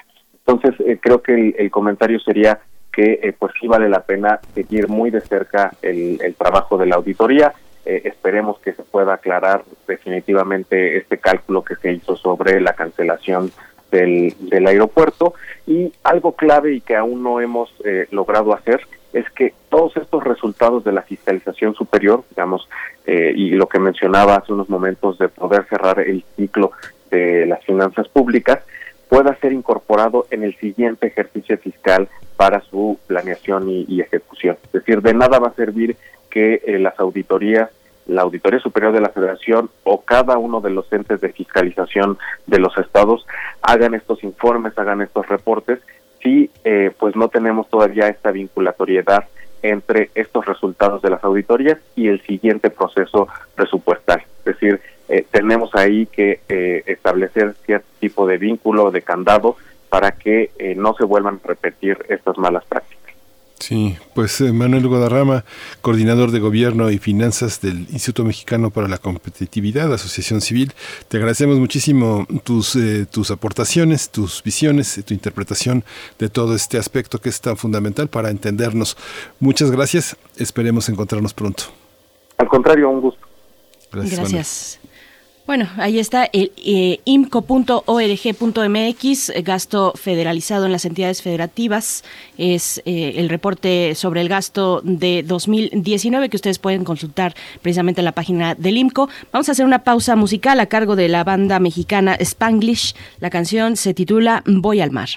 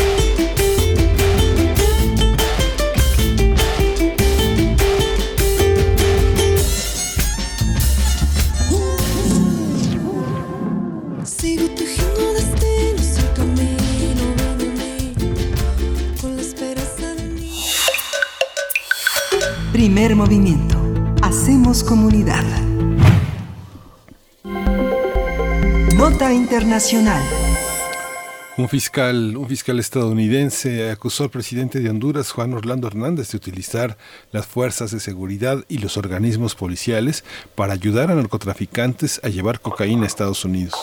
Estos señalamientos se dieron en la Corte Federal de Distrito de Manhattan, en Nueva York, durante los argumentos iniciales en el juicio de Giovanni Fuentes Ramírez, un hondureño que es acusado de conspirar para importar cocaína al país norteamericano desde Honduras, además de que tiene cargos relacionados con armas. No es la primera vez que el mandatario hondureño es señalado de posibles nexos con el crimen organizado en Estados Unidos. Juan Orlando Hernández también ha estado implicado en otros procesos penales recientes, como la condena de su hermano en 2019 en el Tribunal Federal de Distrito en Manhattan por cargos de tráfico de cocaína, así como por una denuncia penal reciente contra un ex jefe de policía hondureño.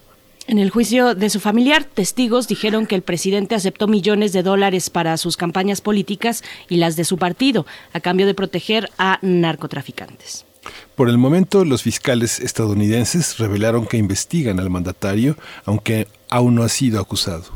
Algunos analistas han dicho que por estos hechos podría estar en peligro la relación bilateral entre ambas naciones, luego de que el gobierno de Joe Biden anunció que invertiría 4 mil millones de dólares en Centroamérica para abordar la violencia y la corrupción con el objetivo de frenar la migración hacia los Estados Unidos. Vamos a conversar sobre estas acusaciones de narcotráfico contra el presidente Juan Orlando Hernández y hoy está con nosotros en la línea Jacobo García. Él es periodista del periódico El País y está en Centroamérica cubriendo todos estos, toda esta situación. Eh, Juan, buenos días, Jacobo García, bienvenido, gracias por estar con nosotros. ¿Qué tal? Un gusto estar con vosotros. Un saludo muy fuerte. Gracias. Gracias, Jacobo García. Bienvenido. Pues cuéntanos cómo eh, entender esta trama que tiene ahora este nuevo episodio en el que juega un papel muy importante la Corte en Nueva York, en Manhattan. Cuéntanos, por favor, eh, cómo entender este momento. Bueno, pues lo considero una de las eh, últimas sacudidas que, que, golpean a una zona ya exhausta por los fenómenos meteorológicos, por la pobreza, por la desigualdad y ahora el fantasma de la narcopolítica que de alguna forma se cuela hasta las entrañas del poder político en Honduras. Eh, son dos, eh, son acusaciones muy graves, muy fuertes. Juan Orlando Hernández, como estáis contando, ha sido citado casi hasta la saciedad y el cansancio en una corte de Nueva York durante la última semana. Esta semana todo indica que, que, puede seguir esa misma esa misma línea de acusaciones y en el fondo son los eh, líderes del, del, cártel de los cachidos, un cártel poco conocido en México, que, pero que durante mucho tiempo ha gestionado o ha manejado el tráfico de cocaína a través de Centroamérica, o más bien a través de Honduras, teniendo en cuenta que Honduras eh, pasan alrededor de 80 toneladas de cocaína eh, mensuales por sus costas y que está muy eh, muy bien encajado en lo que es la cadena caribeña que viene desde Colombia, Venezuela y que, y que, y que sube hacia el norte. En ese sentido, Honduras es un eslabón importante que Juan Orlando pues habría manejado a su antojo según las confesiones de Giovanni Fuentes y de, de León Rivera Madariaga que son estos dos líderes. De alguna forma, esto, como bien decir, si bien no acusa directamente a Juan Orlando, sí que lo pone en una situación todavía más delicada, teniendo en cuenta que le quedan pocos meses de gobierno y que su convulsa, su convulso gobierno ha estado ya marcado desde el origen por la polémica, por su polémica de elección pues esto lo que viene a añadir es un factor más de inestabilidad y de incertidumbre a un país que, que, que, pues que está exhausto. La verdad que los últimos huracanes han dejado a decenas de miles de personas en la, casi en la indigencia y esto lo que viene es a abonar un terreno todavía más complicado que, que hace presagiar meses de complicación en las calles, de incertidumbre y de una resistencia política a Juan Orlando cada vez eh, mayor y por tanto pues las, las, famosas caravanas, por mucho que intenten seguir frenándolas, todo indica que, que, seguirán creciendo y que el interés de la gente por salir de Honduras no hace más que, crecer con, con escándalos así. Aquí, eh, ¿cómo, ¿cómo entender, Jacobo? Yo creo que el, el, el, panorama que tiene un periodista, que es un corresponsal, es muy interesante porque ve las ecuaciones eh, de una manera distinta que los propios periodistas locales. Aquí el procedimiento de Estados Unidos de acusar, de enjuiciar, de perseguir desde los desde el propio interior de la de las sociedades latinoamericanas ¿Qué significado, qué significado tiene ahora en esta, en esta nueva administración, en el papel que tiene la intromisión de Estados Unidos en esta persecución de la delincuencia organizada que según ellos afecta a, un país que está pues muy muy este pues, es un cáncer en, la sociedad estadounidense la adicción y las muertes por adicciones de droga que importan de otros países cómo cómo se observa esta intromisión o no sé cómo tú lo considerarías es una afectación de la soberanía de la seguridad nacional de los países latinoamericanos bueno, eh, la, me, encantaría hablar de soberanía, pero Centroamérica todavía eh, vive demasiado condicionada por los designios de Washington y por eh, el dedo arriba o el pulgar arriba o el pulgar abajo que el presidente en turno marque o condiciones sobre un país eh, determinado. En el caso de Honduras, su dependencia de Estados Unidos, tanto en seguridad como en los fondos de cooperación, es enorme, es grandísima y eh, queda clarísimo que con el cambio de administración, la entrada de Joseph Biden en lugar de Donald Trump, eh, la ecuación ha cambiado. Eh, Juan Orlando, que se sentía relativamente seguro porque había encontrado una especie de, aliado seguro y un aliado mm, confiable en Donald Trump eh, a la hora de, primar la agenda de seguridad por encima de la de derechos humanos, pues y, obligar de alguna forma al control de las caravanas, que es lo que más preocupa, y a la extradición de capos que era la que es la agenda que marcaba Washington hacia hacia un país como Honduras o como o como Centroamérica en general pues todo eso eh, cambia de, alguna manera sin que haya cambios radicales y que sin que sea un, un, un, cambio de 180 grados en la política exterior estadounidense. Sí es cierto que el tema de la agenda de seguridad eh, pierde un poquito más de peso frente a una agenda que, conciba o que contemple un respeto a los derechos humanos y en ese sentido Juan Orlando sale mal parado porque su nombre, como decís, no solo se ha visto salpicado en este juicio de esta semana pasada, sino que ya hace un año eh, el juicio, su hermano, sale 104 veces citado durante las declaraciones de distintos testigos. Eh, su hermana Gilda también sale ampliamente citada en esta última semana como la persona que recibía el dinero de los cárteles. Digamos que si bien Juan Orlando no está señalado eh, eh, imputado formalmente, sí que eh, es ampliamente señalado también su círculo familiar. Todo eso a Estados Unidos no, no, no le gusta y entonces es de prever que mm, quizás no vaya a forzar su caída y no vaya a forzar su dimisión ni nada parecido para no alterar más ya una convulsa región y teniendo en cuenta que le quedan solo ocho meses de gobierno, pero sí eh, es posible que los últimos meses se los hagan pasar mal y sobre todo que cuando deje el poder pues bueno, se, se, eh, termine siendo un, hombre que jamás pueda llegar a salir de Honduras porque en cualquier otro país que ponga un pie pueda ser detenido. O sea, de alguna forma se están garantizando que el, el retiro de Juan Orlando una que deje el poder va a ser... Eh, bastante bastante complicado y va, va, va, a requerir de varias llamadas y de, y de, y de convocatorias judiciales más allá de las que esperaba el propio presidente, ¿no? Así con lo cual creo que Estados Unidos sí ha cambiado el, discurso y si bien puede ser una intromisión, también es la única posibilidad de que, de que a falta de una oposición interna en Honduras, a falta de medios de comunicación libres, transparentes y que puedan hacer un trabajo eh, eh, que se considere como tal, un trabajo periodístico, la única fuerza que puede hacer eh, mover el fiel de la balanza es Estados Unidos hoy por hoy. Jacobo García, ¿Qué papel consideras ha jugado o ha estado jugando esta corte en Nueva York en la persecución de personas vinculadas con el narcotráfico allá en, Honduras? Te lo pregunto porque para el caso de México hay muchos casos que están siendo llevados ¿no? a cabo a través de esa corte, particularmente por cuestiones de narcotráfico. Está Joaquín Guzmán Loera, el conocido como el Chapo Guzmán, eh, presunto líder del cártel de Sinaloa, el cártel pues más probablemente más poderoso de México y de la región. Su esposa también, Emma Coronel muy recientemente, eh, un exsecretario de Seguridad Pública eh, en, en México también está siendo llevado su caso ahí, un exsecretario de Defensa, hubo un episodio muy complejo que involucraba pues a, a la DEA, a instituciones mm, estadounidenses con una gestión que realizó México para que este exsecretario de Defensa no fuera juzgado o pues, que se esclareciera y se pudiera juzgar aquí en México y no en Estados Unidos eh, cuando se trata de un nivel tan alto en el poder militar. Cuéntanos, ¿cómo ves esta Corte de Nueva York? Bueno, eh, eh, creo que ahí está la duda, eh, radica la duda principal, saber la contundencia o conocer la claridad y, la, y, la, y la fuerza que tienen las pruebas presentadas en esa corte.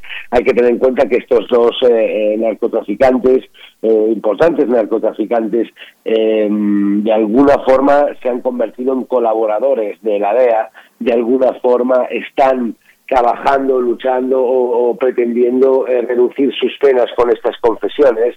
Y la DEA ya sabemos que premia no tanto la premia las confesiones que apuntan arriba. Siempre y cuando tú seas capaz de apuntar o de aportar nombres más arriba y nombres de los de los dirigentes de la organización a la que representabas mm, mayor será tu consideración de colaborador, con lo cual más posibilidades tienes de reducir la condena. Ese es el gran argumento de algunos de los citados durante el juicio, entonces cuando hablan de decir, bueno, estoy siendo citado por gente que quiere reducir sus condenas. Creo que, que eh, es un jurado el que tendrá que decidir eh, esto y la, y la fuerza y, y mm, y la fuerza de esas pruebas que se presenten va a ser la que de alguna forma eh, eh, marque la, el camino y, haga justicia de verdad. Esta corte, eh, es, si bien es cierto que se han se ha llegado a, dar valoraciones incluso de lo que es Honduras, el propio fiscal ha dicho que, es un narcoestado algo que, que, bueno pues tienes que tener muchas pruebas para poder demostrarlo y además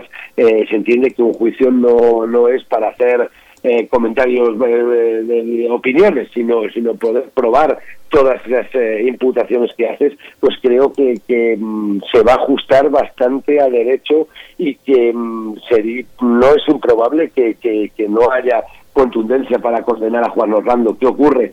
Que las pruebas o, de, o al menos los señalamientos hacia el presidente de Honduras son de larga data, vienen de muy atrás con lo cual, independientemente de que consiga librarla en este juicio, como ya contabas antes, ya lo vimos en el caso de, del general Cienfuegos, que las pruebas parece que no eran tan firmes ni tan, ni tan contundentes como ellos decían ser, en este caso lo que ocurre es que se suma a una larga cadena de acusaciones que tienen que ver con este juicio y con otros anteriores.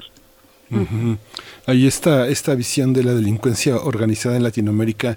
¿Qué, eh, México qué, qué, políticas toca pensando en que el tránsito de muchísimas de, parte de esta delincuencia se hace a través de, nuestro país? Con todo y que bueno, sabemos que la parte hondureña de la droga se, se trafica por mar, pero este, hay una parte significativa que se hace por tierra y que cruza nuestro territorio. México, ¿qué, eh, qué papel juega frente a un país que tiene un, un gran índice de caravanas y de, y de incursión a México. Bueno, eh, por ahora el, el, el, papel de, de, México en la región está siendo casi igual a cero. Quiero decir, eh, eh, no hay una gran presencia ni a nivel de cooperación, ni a nivel siquiera empresarial, y mucho menos a nivel de colaboración en cuanto a seguridad.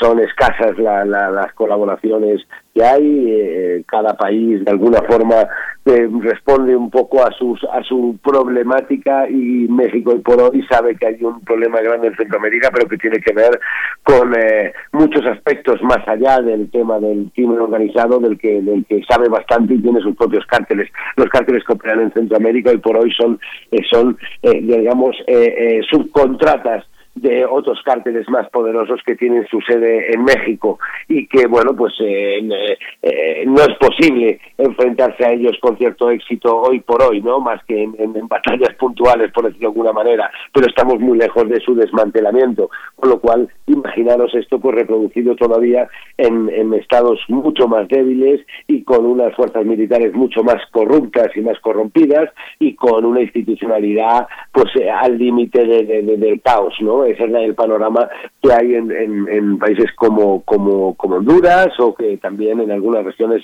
de Guatemala. Con lo cual, en ese contexto, pues eh, digamos que, que, que México, por decir una forma, es actor y víctima a la vez igual que lo es Centroamérica, ¿no? Actor y víctima a la vez de un escenario que tiene una difícil, un difícil eh, control y una difícil eh, gestión, porque porque pues generan y se provocan problemas de seguridad tan graves que los estados, independientemente o uno por uno, hoy no son capaces de afrontar.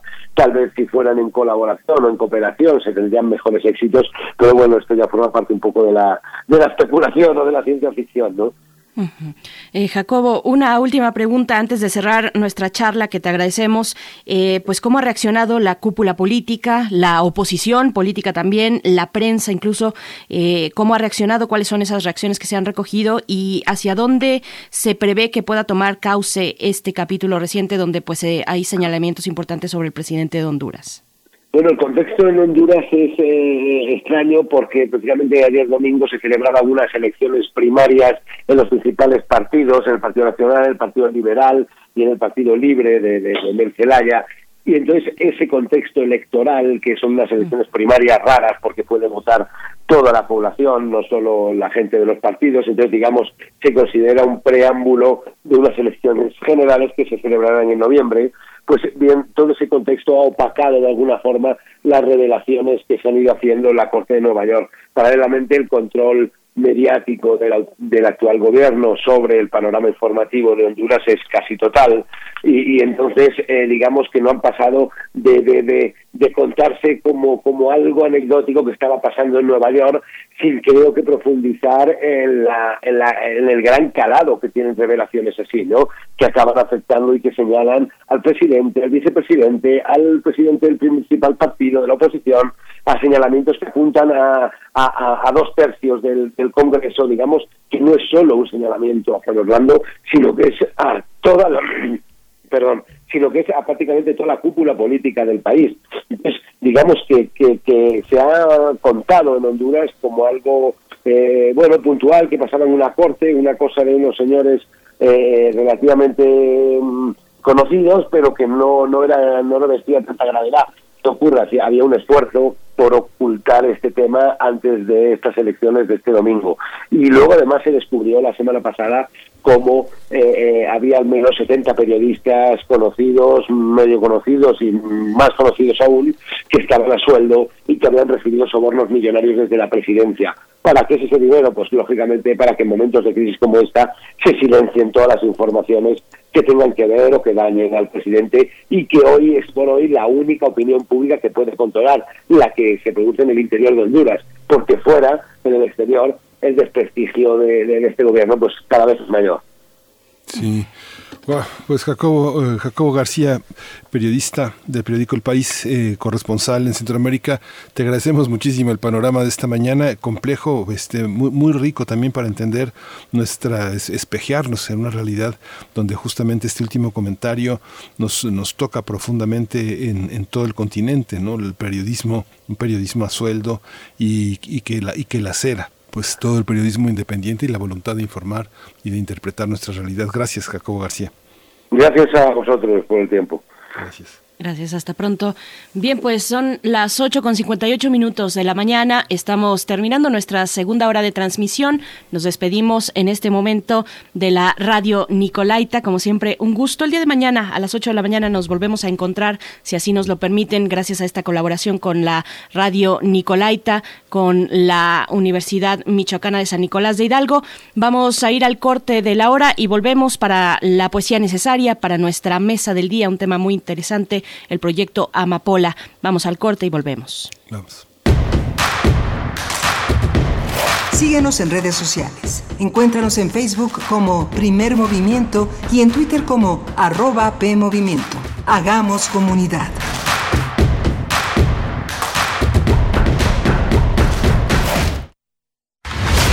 Acciones UNAM 2021. En esta pandemia, la Universidad Nacional ha trabajado intensamente en beneficio de la población. Colabora en el área médica de la Unidad Temporal de Atención COVID-19 Centro City Banamex donde el personal especializado, médicos y enfermeras universitarios brindan apoyo de primer nivel con sentido humano. Acciones UNAM. Somos la Universidad de la Nación. El distanciamiento social y el aislamiento son medidas necesarias para los tiempos que vivimos. Y donde el ocio aparece, la cultura llega a sanar.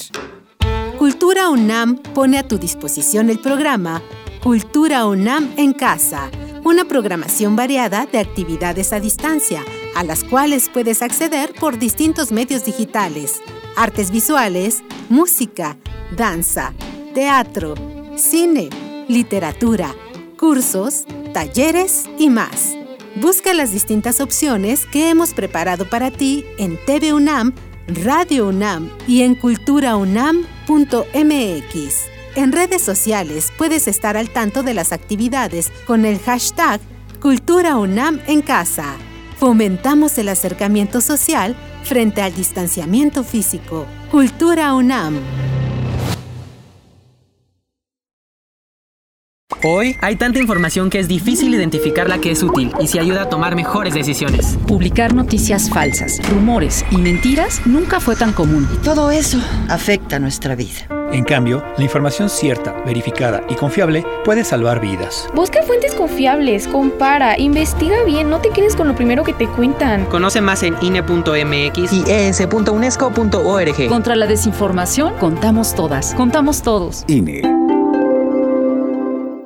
Gel, cubrebocas, sana distancia, desinfectar las compras del súper, lavado frecuente de manos. Porque queremos que sigas cuidándote, ya puedes revisar en línea la lista nominal de electores. Hazlo en listanominal.ine.mx o en Inetel 804-33-2000. Tienes hasta el 10 de abril. Y si no estás en la lista nominal, pide una rectificación en nuestros módulos. El 6 de junio, el voto sale y vale. Contamos todo, contamos todos. INE. Duele todo lo que estamos viviendo. Duele hasta el alma. Pero si algo tenemos las y los mexicanos, es que siempre nos unimos y salimos adelante. Así que no importa si odias la política, lo que realmente importa es sanar a México. Sanar los trabajos perdidos, la inseguridad, los centros de salud. En RSP queremos sanarte a ti. RSP, sanar a México. Visita redes sociales progresistas.org. En esta época tan difícil que estamos viviendo, la música es un bálsamo para el espíritu. Soy Ana Lara y los invito a que escuchen la música que hacemos los compositores aún en el encierro en Hacia una nueva música todos los miércoles a las 18 horas, por supuesto, en Radio Una. Experiencia sonora.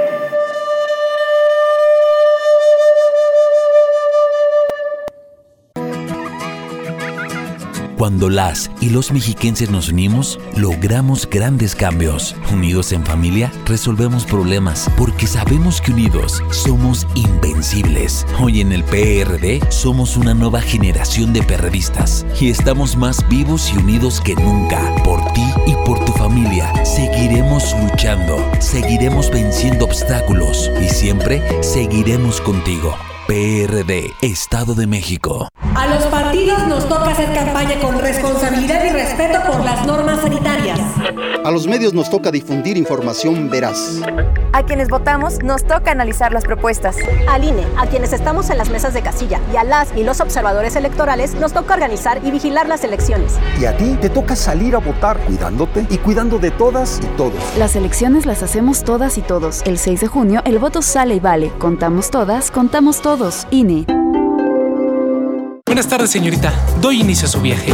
Ay, joven, muchas gracias. Me urge llegar a mi casa. ¿Seguimos el navegador o me indica la ruta? Los navegadores GPS tienen algoritmos que nos llevan por rutas complicadas. Mejor le indico el camino. No, pues la que sabe, sabe. Cuando conoces, decides mejor. Estas próximas elecciones, infórmate para tomar la mejor decisión en www.ism.mx, porque quien sabe, sabe. Instituto Electoral Ciudad de México. Encuentra la música de primer movimiento día a día en el Spotify de Radio UNAM y agréganos a tus favoritos.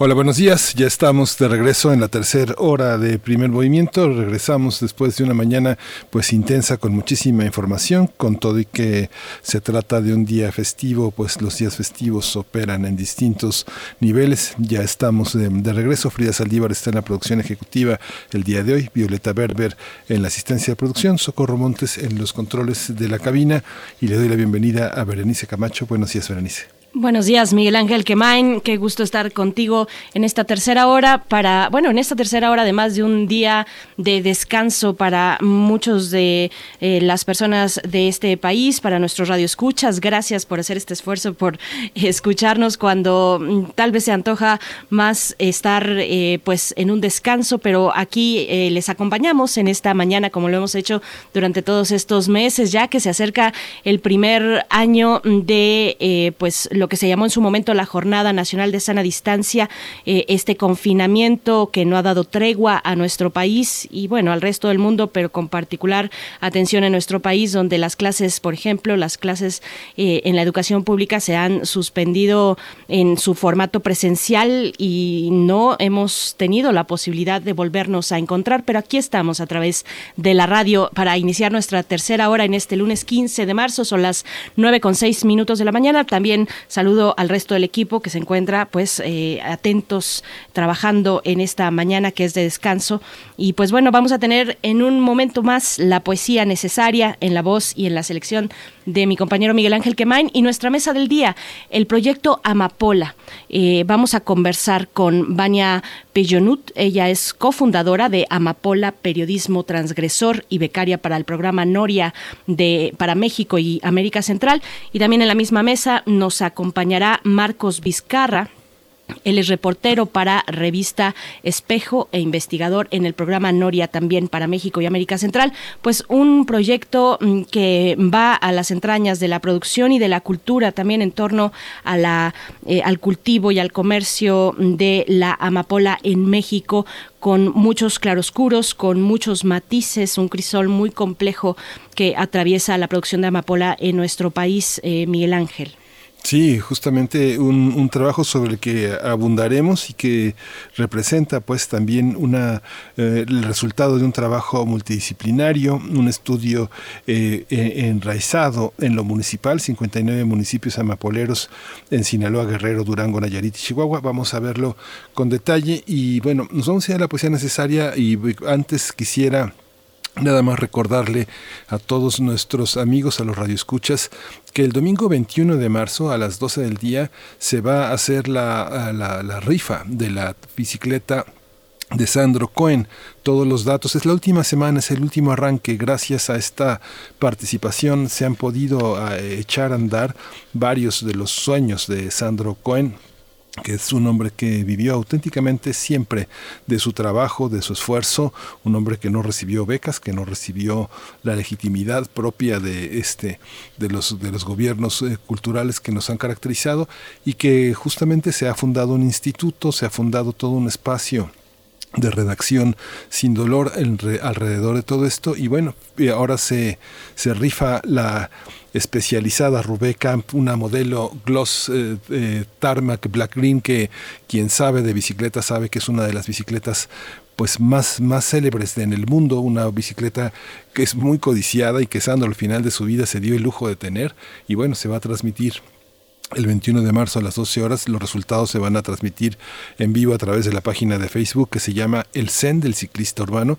Lo vamos a poner gracias a Tamara Quiros en las redes de Primer Movimiento. Participen, es, es interesante. El boleto es muy muy barato en relación a lo que significa y a las posibilidades de ganarse verdaderamente un, un, vehículo de, de, ese enorme lujo y de ese significado pues simbólico de un gran ciclista que se echaba sus 60 kilómetros diarios y que pues nadie pensaba que iba a sucumbir frente a las consecuencias de la COVID-19. Así es, como otros tantos, lamentablemente, pues hoy también eh, muy temprano dábamos la noticia, bueno, esta noticia que recorrió las redes sociales eh, y bueno, que el corazón también de muchos eh, que muchos rockeros en este país, son muchos que gustan del rock, del rock llamado mexicano, el fallecimiento de El Sax de la maldita vecindad. Con eso abríamos la emisión de esta mañana con Kumbala de la maldita vecindad, así es que bueno, pues muchas pérdidas pérdidas anónimas, pérdidas reconocidas, finalmente un golpe muy fuerte que ha traído la pandemia para la sociedad en general, eh, en este caso en el ejemplo de que das de Sandro Cohen y que bueno, eh, sigue, sigue su obra, sigue el trabajo en torno a lo que él eh, promovía, tanto el uso de la bicicleta como la escritura sin dolor. Así es que bueno, ahí está la invitación para el día 21 de marzo a las 12 del día esta rifa de la bicicleta de Sandro Cohen en eh, la página de Facebook, el Zen del ciclista, del ciclista urbano. bueno, con esto nos vamos. Miguel Ángel, si estás, estás listo con la poesía necesaria. Vámonos. Primer movimiento. Hacemos comunidad. Es hora de poesía necesaria. Pues eh, Armando, ah, Armando Alanís Pulido, eh, que es eh, un poeta regiomontano, él pinta, pinta casas a domicilio, como muchos pintores que se dedican de brocha gorda y de brocha delgada a pintar casas a domicilio. Y esta acción la viene realizando desde hace 25 años, acción poética, es el movimiento que comenzó en 1996 en la ciudad de Monterrey, Nuevo León, y que eh, hay que pintar la ciudad antes de que ella nos destiña. Estas eh, paredes que uno que circula en las calles de Monterrey ve letreros como verte reír es suficiente, tu mirada detiene el tiempo, tu cintura es la curva de un sueño, en fin, una cantidad de de letreros este que están en esa en esa gran ciudad una ciudad dedicada a los automovilistas y que cuando se circula eh, eh, los letreros son suficientemente grandes como para poder captarlos. Estoy hecha de sueños en fin hoy sucede son una te sigo soñando una gran cantidad de acciones poéticas. Y parte de estas acciones poéticas eh, se acompañan de una música de una cumbia que es poderosísima y de del radio el radio es un elemento central de comunicación entre toda la banda, entre toda la banda periférica, entre toda la banda popular que está ya en, eh, que son regios y que están en Monterrey. El Gran Silencio es uno de los grandes ejemplos y por eso eh, los, eh, el Gran Silencio hizo un disco que es célebre, que ya es un clásico de la cultura popular, Chuntaros Radio Poder y de entre ellos Chuntaro Style, que hicieron un parteaguas en el rock mexicano, que lograron fusionar ritmos que este, que nadie se atrevía a combinar hasta eh, el año 2000. Y entonces, bueno, nos vamos con esta poesía de Armando Alanís Pulido, que nació en 1969 en Monterrey, Nuevo León, que tiene muchos libros y que ahora es celebrado en su ciudad como un hombre que ha contribuido a aligerar la, la, la vida en esa, en esa entidad. Dice, Líderes de Opinión se titula el poema. Todos opinaban mal de nosotros. Éramos la amenaza al más puro estilo norteño, la división, la división del norte. Éramos los que partíamos al partido, los elegidos, los moderadores, los modernos oradores. Éramos los muy bien, muchachito, muy bien, los charquitos cerca del manantial latente. No me acuerdo bien, pero eso éramos. Un editor amigo escribió, sus mejores textos están por venir, pero vienen bien lejos, Mientras tanto, nosotros, sin perder el tiempo, seguimos escandalizando a los pobres lectores con la mala calidad de nuestros textos.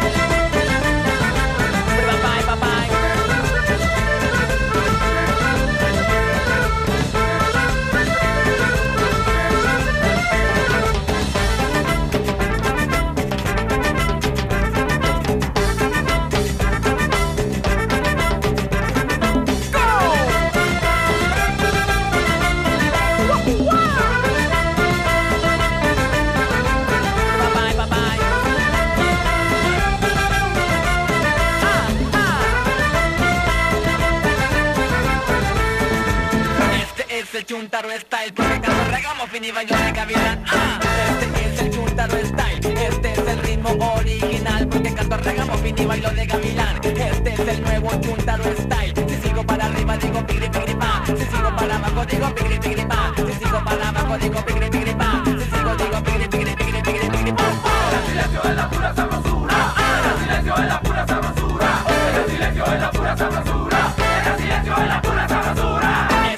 el chuntaro style, cuando hagamos y bailo de gavilán. Este es el chuntaro style, este es el ritmo original, porque canto regamos y bailo de gavilán. Este es el nuevo chuntaro style, si sigo para arriba digo pigri pigri pa, si sigo para abajo digo pigri pigri pa, si sigo para abajo digo pigri pigri pa, si sigo digo pigri pigri pigri pigri pigri pa. El silencio es la pura sabrosura, el silencio es la pura sabrosura, el silencio es la pura sabrosura,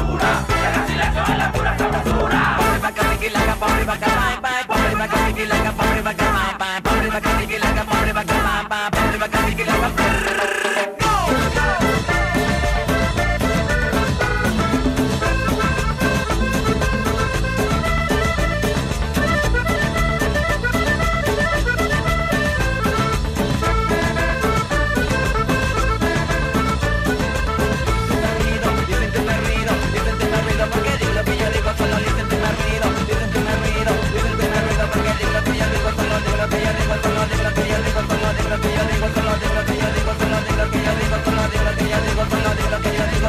lo que yo digo. ¡Ah!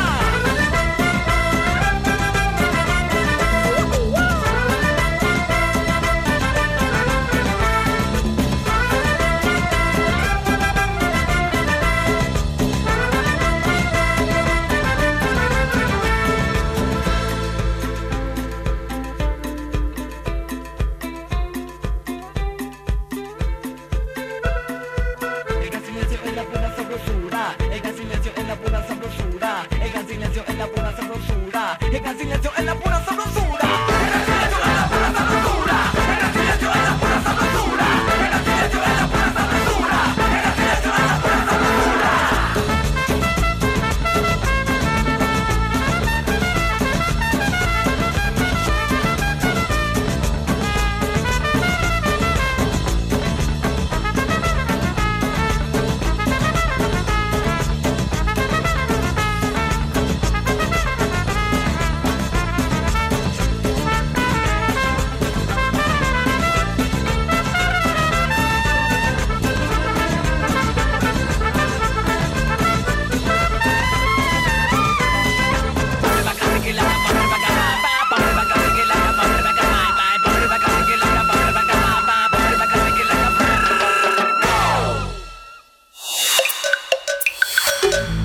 movimiento.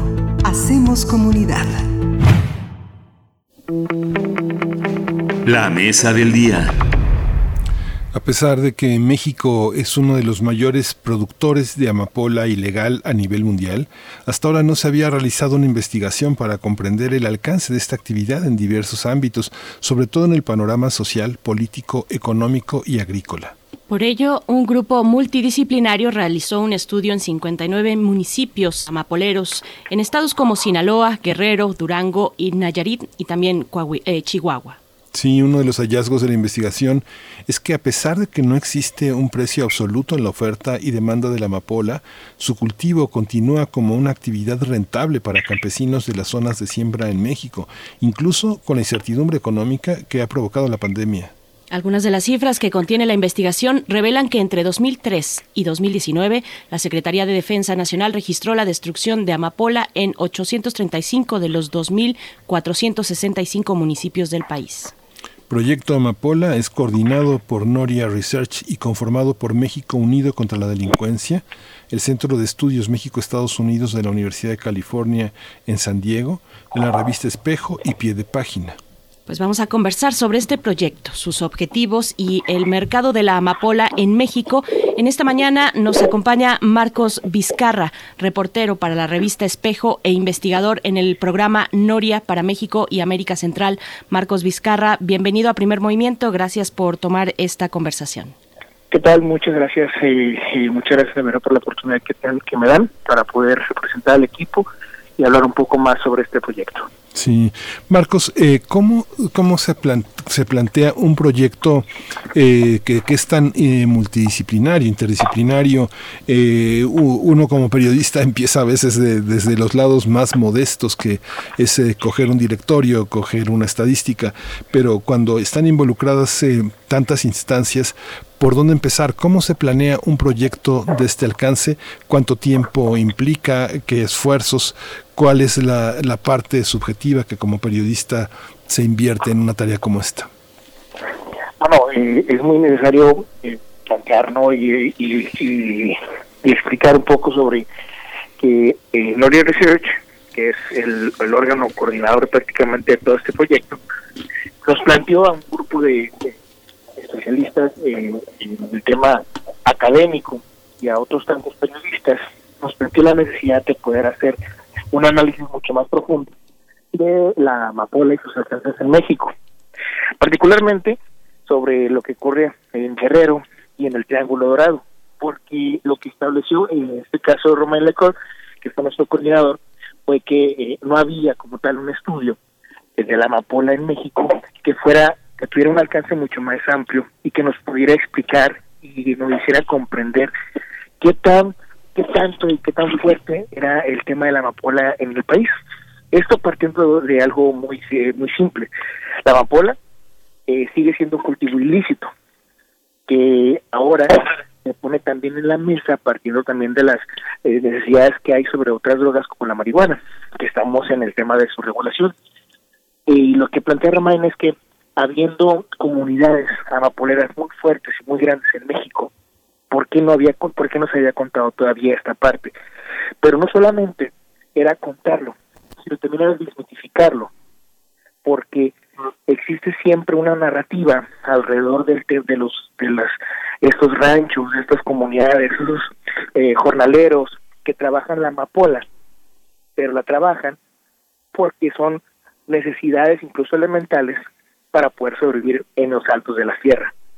Por ejemplo, en el caso de Guerrero, muchas de las comunidades amapoleras son mujeres o son trabajadas por mujeres que ven eh, como en la, en la amapola una posibilidad de poder sobrevivir y vivir de una forma correcta económicamente hablando. Lo mismo ocurre en Sinaloa, pero acá la mayoría de las personas que colectan son personas o que, que colectan la goma, pues son hombres.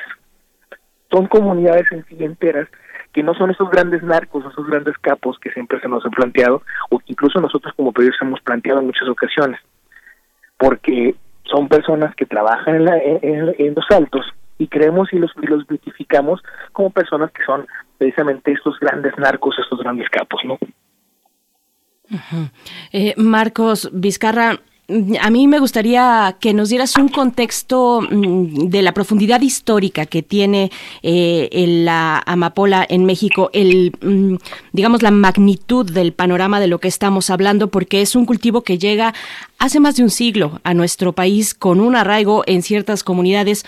Un poco, eh, por supuesto que hacer un proyecto como este, proyecto Amapola, pues que requiere de distintos perfiles que lo conformen porque la mirada es múltiple, se requiere una mirada múltiple y compleja para abordar un tema con, con este arraigo. Marcos, eh, ¿desde dónde podemos alcanzar a ver eh, el, cultivo, la llegada del cultivo a México? Bueno, como lo mencionas, el, la amapola llega aquí hace aproximadamente un poco más de 100 años. Llega con personas que son migrantes y sobre todo personas que vienen de China. Eh, ellos eh, traen eh, formas y maneras de cómo cultivar la amapola, de cómo trabajar la amapola y hacer la goma de opio. Ellos eh, lo enseñan y lo que se refiere, de hecho no hay como tal un dato que nos diga y que nos plantee, no hay un documento histórico que nos plantee cómo cómo se hizo todo este este, este planteamiento desde las personas que, que eran migrantes hacia mexicanos. Se habla, por ejemplo, de que ellos llegan y en esta parte de Sonora, Baja California, empiezan a sembrarla. Posteriormente, eh, llegando a 1900, ellos eh, eh, ellos empiezan a plantearlo también a comunidades sinaloenses. En Sinaloa tenemos un clima idóneo para poder sembrarlo. Lo mismo sucede en Guerrero y en algunas regiones del norte de Nayarit. Entonces ellos empiezan a, a enseñarlo a también a personas, a campesinos y empiezan a enseñar todo el proceso que debía llevar para la goma de opio. Estamos hablando que después, posteriormente, ya para los para el año 1940, 1950, estas personas, eh, o mejor dicho, los campesinos, sobre todo de la región de Sinaloa, empiezan a desarrollarlo un poco más fuerte. Y existe algo más, existe todavía un proceso que también tampoco, y eso es muy importante establecerlo, porque hay historiadores que suponen y también especialistas, sociólogos, sobre todo antropólogos, que suponen sobre que el, el proceso de la, de la siembra de dormidera de amapola en la región del llamado Triángulo Dorado es a partir de una necesidad de cubrir los recursos de la guerra que tenía Estados Unidos. No hay como tal hasta el momento algún documento que se compruebe o que nos ayude a comprender la magnitud de todo esto. No hay como tal este arreglo que haya sobre el con los presidentes de Estados Unidos con los mexicanos.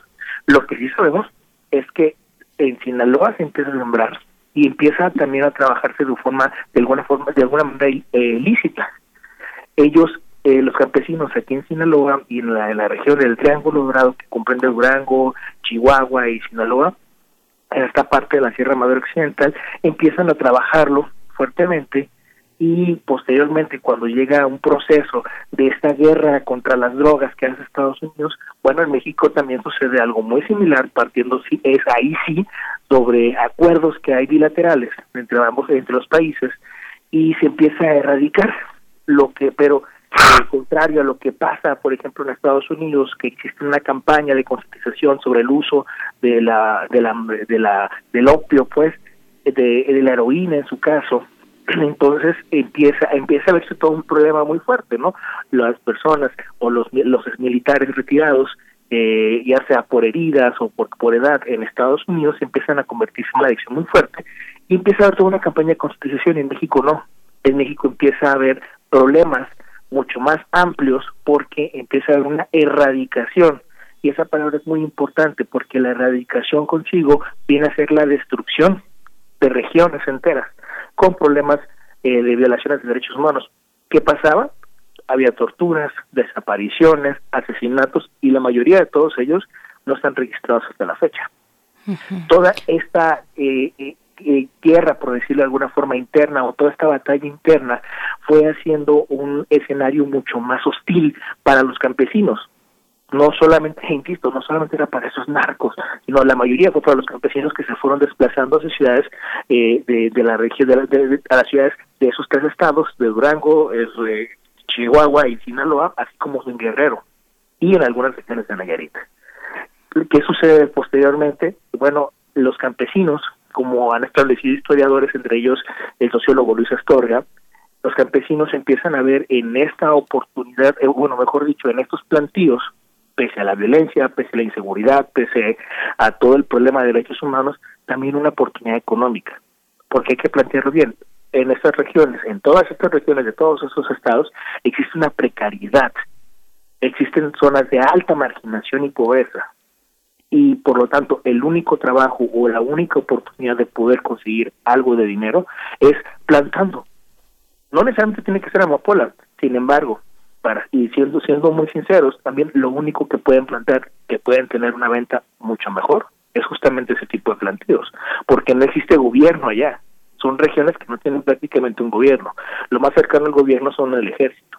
Antes antes los los miembros de la PGR pero más allá de todo, eh, más allá de eso no hay gobierno, son comunidades que dependen de sí mismas. Nos acompaña ya también en esta charla Vania Pillenut. Ella es cofundadora de Amapola Periodismo Transgresor y becaria para el programa Noria para México y, América Central. Vania Pillenut, gracias por estar aquí, por tomar nuestra, nuestra comunicación. Bienvenida. Muchas gracias por la invitación. Este, me parece muy relevante hablar en este contexto del de cultivos ilícitos justamente como lo platicaba con Marcos, no desde la perspectiva de seguridad y violencia, sino desde estos enfoques sociales que aterrizan simplemente en las condiciones de vida de los cultivadores. Pues precisamente, cuéntanos eh, muy brevemente, ya avanzábamos con Marcos, pero cuéntanos desde, tu perspectiva qué es el proyecto Amapola y sobre todo qué perfiles comprenden un proyecto que requiere de miras tan amplias, tan diversas, tan múltiples y tan complejas. Vania. Pues sí, destacar dos cosas. Es muy importante este diálogo entre la academia y el periodismo porque también retomo una parte de la que ya hablaba Marcos, en el sentido de la transversalidad. Nosotros eh, trazamos estos estados que ya mencionaba, en mi caso Guerrero, porque son estados que tienen tradición de siembra de amapola, pero que paralelamente no tienen eh, las mejores condiciones de vida ni los mejores índices de desarrollo humano y las mediciones de pobreza del Coneval, pues siguen manteniendo estos eh, municipios. En el caso de Guerrero son 23 los que siembran amapola, pues en, en índices de bastante pobreza. Además, en el caso de Guerrero es importante que el equipo de fotógrafos, eh, periodistas, investigadores...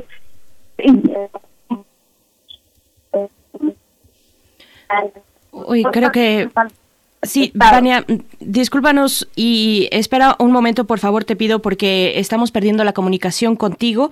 Vamos a regresarte con la producción para poder, eh, para que puedas terminar ese comentario y porque se perdió. Así es que, bueno, Miguel Ángel, vamos también con, con Marcos. Marco, esta, este sentido histórico que le das a la, a la penetración, a la enseñanza de la, del cultivo de la amapola por parte de los grandes maestros, los grandes conocedores que son la, la migración china en México, ¿cómo, ¿cómo se inscribe dentro de municipios que culturalmente lo incorporan a otros cultivos también ilícitos y algunas otras prácticas tanto terapéuticas como rituales, como como lo que se suele llamar desde Occidente el esparcimiento, lo lúdico, cómo hay esta, esta visión que está también vinculada a, estas, a estos productos, cómo entenderlo bajo las ópticas de criminalización y de persecución de cultivos que hoy tenemos en municipios tan diversos como los que ustedes han abordado. Bueno, eh, creo que hay que partir eh, un dato interesante que hecho me pasó ahorita. Eh, cuando llega la migración china ocurre por muchos muchos motivos, entre ellos eh, el tema de la minería. ¿no? Sinaloa, en parte, bueno, no Sinaloa, sino toda la región de la Sierra Madre Occidental es rica en el tema de oro, eh, de metales preciosos, principalmente oro, plata y, y, hierro, ¿no? Y a partir de ello empiezan, como tú ya lo mencionas, un tema que tiene que ver con asuntos terapéuticos. Cuando se empieza a, a propagar más la idea de la necesidad de poder obtener opio para poder eh, también crear drogas, para eh, crear también medicinas, sobre todo para eh, personas que son que están en la guerra. Entonces ellos empiezan a producir en masa. También existen, y eso también es importante, existen estos grandes productores o se crean esos grandes productores que posteriormente fueron mitificados estos grandes productores al ver esta oportunidad de poder tener también o poder, de poder tener mayor rendimiento económico pese incluso a la prohibición o el prohibicionismo que empieza ya desde los años 50, de los años 60 y, y que se empieza ya a, marcar mucho más fuerte, empieza a crear esas grandes leyendas, ¿no? y con ello empiezan también a crearse organizaciones criminales. Como no lo podemos dejar atrás, pero lo interesante es que esas organizaciones criminales empiezan también a liderarse por personas que llegaron a producir y que, supieron y que, y que posteriormente enseñaron. Voy a poner un ejemplo muy eh, eh, muy cercano, ¿no? que es el caso de, de ese señor Caro Quintero, Rafael Caro Quintero un señor que se le planteó y se le acusó como uno de los principales productores de la amapola en, en México y que transportaba hacia Estados Unidos. Sin embargo, con él había otros personajes más aquí en Sinaloa. Y, lo interesante, y les vamos a adelantar un poco, porque esta parte, eh, eh, vaya, les vamos a expoliar un poco, ¿no? Porque esta parte de lo que hemos contado ahora es la primera, viendo una segunda donde vamos a hablar más sobre temas de criminalización, sobre crímenes eh, también, y sobre el tema del, del precio que ha tenido la goma o el precio de la, de la amapola en México, ¿no? El precio en el sentido cultural, el precio en el sentido económico y el precio en el sentido de violencia y que es una segunda parte que, que hoy que hoy les quedé bueno anunciarlo no y, y, y es interesante porque estamos recogiendo historias o estamos trabajando historias donde hay personajes que, que fueron que, que llegaron a estar por ejemplo en las ciudades y que lo hablaban de una manera muy normal porque estaba normalizado el tema, era, era una conversación, algo natural, decir que la siembra, así como hoy es la siembra de maíz, antes podía ser también la siembra de la amapola en, en, las regiones de la sierra. Y los hombres y mujeres hablaban del tema como algo que, que, que estaba avanzando. Vaya, es como si hoy habláramos, insisto, del maíz o del tomate o, de cualquier otra hortaliza, en fin, ¿no? Eh, en ese momento, o en esos momentos, también esas personas hablaban sobre, sobre la amapola como un tema normalizado. Posteriormente, ya estamos hablando para, para los años 70, 80, esto ya empieza a ponerse mucho más grave para esas comunidades. Y el tema deja de ser algo normalizado y es algo criminal. Eso ocurre en la región del Triángulo Dorado. Y entonces, a partir de ahí empieza también una criminalización, porque con ello empiezan a surgir también decenas o centenas de historias, muchas de ellas populares dentro de Sinaloa en Morango, y en Chihuahua, y en Guerrero y en Nayarit.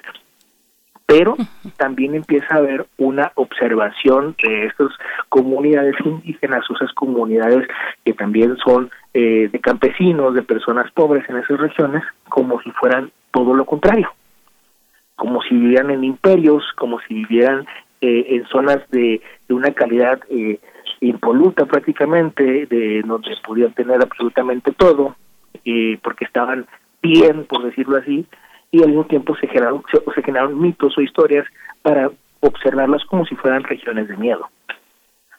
Todo esto partiendo también de discursos oficiales que muchas ocasiones nos fuimos comiendo y absorbiendo, tanto periodistas como historiadores, y fuimos también asumiendo como si fueran reales. Tanto que podemos todavía seguir leyendo demasiada lectura de personas, historiadores, insisto, sociólogos, periodistas, donde establecemos esas regiones como zonas silenciadas, como zonas de miedo, como zonas peligrosas, como zonas de un imperio y de pronto empezamos a crearnos castillos, de pronto empezamos a crearnos toda una situación muy, eh, de, alta seguridad, de violencia, cuando la realidad es otra cuando la realidad es muy distinta y nos golpea y nos y, y, y, nos demasca incluso la cara la cara no no quiere decir y eso y, y me gustaría mucho recalcar eso no quiere decir que no exista violencia sí existe. La mayor violencia de todas es la pobreza. No quiere decir que no existan personas que se dediquen a, los cultivos ilícitos simple y llanamente porque quieren seguir haciendo actividades criminales. Eso, e, e, eso, eso no, eso no queda mal. No quiere decir que tampoco hay regiones y zonas que son demasiado violentas o peligrosas. Claro que sí las hay, pero la mayoría o todo esto no es así tampoco, y eso quiero dejarlo claro, allá tampoco existen estos grandes imperios construidos con castillos, casonas y todo eso, tampoco es así. Existen, sí, sí existen, pero no todas las cosas así. Sí. Ya está lista Vania en la, en la línea, Vania Pillenut es cofundadora de Amapola, Periodismo Transgresor y becaria para el programa Noria para México y, y América Central. Pania, ¿cómo es la experiencia de este de tejer las distintas narrativas? Ahora Marcos nos habla de una narrativa de criminalización, una narrativa que es ajena a las propias comunidades, pero eh, me da la impresión de que eh, los municipios y las culturas tienen una narrativa que también se teje con otras. ¿Cuáles son? ¿Cuál es ese tejido? ¿Cómo se discute en el equipo la, el registro de todas estas narrativas que por una parte tienen una tienen una inclinación por una parte antropológica, pero por otra parte también política y politizada. ¿Cómo lo cómo lo viven? ¿Cómo lo hicieron? Muchas gracias. Pues creo que partimos por la pregunta y creo que lo, lo que nos convocó también al equipo de Noria fue la experiencia previa que tenemos en los territorios cubriéndolos y, y creo que esa narrativa fue como que el primer el primer filtro para conformar el, el equipo de proyecto Amapola. Todos, tanto investigadores o investigadores como periodistas, hemos tenido una mirada previa que, que no tiene que ver con la cobertura obvia de que el ilícito pues es erradicado por la Sedena y prácticamente en eso se centraban las coberturas periodísticas de los últimos 20 años por lo menos en esta narrativa de, que el Estado estaba realizando la actividad rectora de erradicación de cultivos ilícitos, pero eh, la mirada hacia las condiciones estructurales de la gente, pues no se, no se había ampliado de manera tan conjunta en torno a la amapola. Y eso que ya tenemos seis, cuatro décadas con el cultivo, pero no se había visto como una ventana para ver estas realidades complejas y nos acercamos a varias variables. Me gustaría comentar también que en esta línea de tiempo que nos trazamos en el caso de Sinaloa, Triángulo Dorado y el norte, y en el caso de comunidades indígenas como de Nayarit y en el caso mío de Guerrero, pues sí fuimos muy enfáticos en, en señalar, por ejemplo, en el caso de Guerrero, las cadenas productivas en las que no legales, como mango, como coco, como café, como tilapia, como otras, eh, en total 23, que no han sido apoyadas en estos 40 años que, que ha estado el cultivo en los 23 municipios que mencionaba en el estado de Guerrero y que además parte por dos zonas muy importantes, eh, históricamente hablando.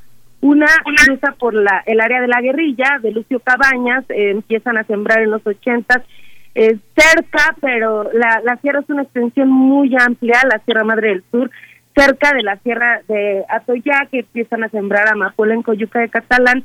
Y creo que estos picos históricos de cómo también la guerrilla llamó a la militarización, por así decirlo, son importantes mencionarlos en nuestra investigación porque nos dan luces de qué, qué ha pasado en estos 40 años, en mi caso, hablando de Guerrero, pues en, en cuanto a la estrategia de seguridad que hay en las comunidades y que seguimos viendo como constante, pues la erradicación por parte del ejército, pero también es un territorio armado, no nada más. Guerrero cuenta con más de 50 grupos, de acuerdo a la Fiscalía General del Estado, entre decisiones y fragmentaciones de grupos delictivos que estuvieron fuertes en, en, en la década previa al 2010, ya cuando Vemos también un registro en esa década de la caída de los precios de la goma de opio. Entonces menciono todas estas variables porque en los hallazgos creo que nos trazamos eh, pues todo ello, tanto la violencia no viéndola como violencia, sino que pasa en esos territorios que hay mayor número de homicidios. En el caso de Guerrero hay doble alerta de violencia de género, el fenómeno feminicidio está instalado, las cadenas productivas no han sido apoyadas en estas más de cuatro décadas de la producción de goma de opio y como lo menciona el coordinador del proyecto Amapola en, su informe, Román Lecour, menciona que la amapola fue eh, durante ha sido estos años el manjar milagroso, la subvención que ha permitido eh, la desatención también estatal. O sea, vemos esta constante completamente visible en los lugares en donde se siembra amapola, pues eh, eh, también proporcionalmente aquí de grande es la extensión de desatención, por así decirlo, por parte del Estado. En el caso de Guerrero ha habido la petición de que la amapola sea legal para fines medicinales porque hay una producción eh, de morfina y de opiáceos legales que compra el país a otros grandes productores, por ejemplo, España. Y esto tiene desde el 2015 con el actual gobierno que va a salir del pista Héctor Astudillo Flores, que impulsó como una manera de, de regular el cultivo y dejar de criminalizar a los campesinos que finalmente se llevan eh, la mano de obra eh, muy barata, es la mano de obra muy pesada, y no le resolvieron a la fecha, es, es una ley que pues evidentemente eh, vemos sería eventualmente legislada, discutida después de la actual, de la cannabis. Y entonces esto nos hace ver a los ilícitos como, como otra vez la ventana que nos lleva a esas realidades complejas que deberían de ser mucho más eh, palpables para las personas que, que realizan la política pública porque se tratan se trata de territorios con condiciones pues bastante compartidas y además de desatención histórica. Eh, me permitiría decir, y con esto concluyo, que es como también la intención visibilizar a quienes están eh, detrás del cultivo y explicar por qué estas grandes cantidades de dinero que llegan a las calles de, de, Chicago, perdón, de Nueva York, en Estados Unidos, pues no representan ese desarrollo que deberían de, de presentar los pueblos y las comunidades de la Sierra Madre del Sur. Su producto eh, es materia prima, no es un producto que ya tenga precursores químicos y que tenga todos estos, estos procesos que requieren mayor eh, dinero y que mueven más dinero en las ciudades. Y también este hallazgo de los precios, de la caída, de la subida, y que actualmente sigue siendo una opción para cientos eh, de decenas de campesinos de distintas latitudes, pues es lo doloroso y lo que y con lo que y con lo que termino este eh, esto que estoy diciendo, porque parece ser que además pues la pandemia eh, limitó las condiciones económicas de mucha gente, pero no eliminó el cultivo de amapola en estados pobres como Guerrero y también en estados más avanzados como Sinaloa, Durango y Chihuahua. Vania Pillenut, eh, regreso contigo un poquito para emparejarnos luego de que te perdimos hace un momento en la comunicación. Eh, dos cuestiones. Una, solamente precisar qué porcentaje representa ese cultivo lícito impulsado durante el gobierno, incluso del actual gobernador que ya va de salida, qué porcentaje representa el cultivo lícito en Guerrero. Y otra cuestión que ya también abordaba Marcos, ¿cómo es para Guerrero estas dos actividades que se tocan, eh, la minería y la siembra de la amapola, y qué pasa en ese cruce con las comunidades productoras, Vania? Sí, es muy interesante la pregunta porque es también de destacar que la, la cantidad de siembra de los territorios no es algo que el Estado mexicano tenga sistematizado como tal. Tiene la siembra de, de legales, como las cadenas productivas, por parte del sistema de información agropecuaria, ¿no? Pero en el caso de Guerrero se calculan en promedio en los últimos años que se han sembrado 22 mil hectáreas de 22 mil hectáreas de amapola y comentar también, Berenice, es, es muy relevante esta información cruzada del territorio, porque sí, efectivamente vemos que en territorios con resistencias como San Miguel, el progreso Malinaltepec, pues eventualmente también es uno de los municipios con más número eh, de, parcelas sembradas de amapola, de acuerdo a los reportes que nos hacen organizaciones como el Centro de Derechos Humanos de la Montaña, Tlachinolan, y que es interesante ver cómo estas resistencias hacia las mineras pues no quitan el, el dedo de otras actividades porque la gente necesita para comer. Le han dicho que no a las mineras en algunos casos específicamente, pero en algunos casos pues simplemente sigue siendo una opción al, en la que ellos no no pueden desistir. También hay hay territorios de la sierra, por ejemplo, el Leodoro Castillo con grandes extensiones de minerales eh, está muy cerca del Leodoro Castillo Eduardo Neri, donde está Carrizalillo, que es una de las minas de oro más importantes de América Latina y es importante justamente revisar esos territorios y las conexiones que tienen, sobre todo en las carreteras, eh, Berenice, sobre todo en estas carreteras en donde yo menciono que se encarece ya la materia prima, que es la goma de opio, porque evidentemente pasa por otros códigos, pasa por retenes militares, pasa por esta seguridad que tienen mineras como en su momento fue la Gold Corp canadiense, y que además este, este negocio tiene que ver con la oferta y con la demanda, en donde casualmente los lugares eh, donde vemos más demanda son Canadá, de donde son la mayoría de las empresas mineras de este país, y también Estados Unidos. Entonces, eh, pues con respecto a las empresas mineras en correlación con el cultivo, pues sí me gustaría que pensáramos en el destino final, pero que también son territorios con varias eh, varias policías, por así decirlo, son territorios armados que no nada más son armados por los grupos de civiles armados en Guerrero, también están los esquemas formales de seguridad del ejército, la Guardia Nacional, y esto hace más complicado el trasiego de la amapola, evidentemente, porque ha desatado, eh, sin que sean estos datos que la Fiscalía General del Estado de Guerrero quiera admitir en su conjunto, pero ha habido enfrentamientos en relación con ese trasiego por las carreteras y que tiene que ver con estos sitios que normalmente están muy armados y que normalmente tienen que ver con las mineras, porque cuando Pienso en mineras, pienso también en la zona norte y en Campo Morado, pues ha habido varios incidentes, incluso con colegas reporteros, eh, porque el, territorio está muy armado, muy complicado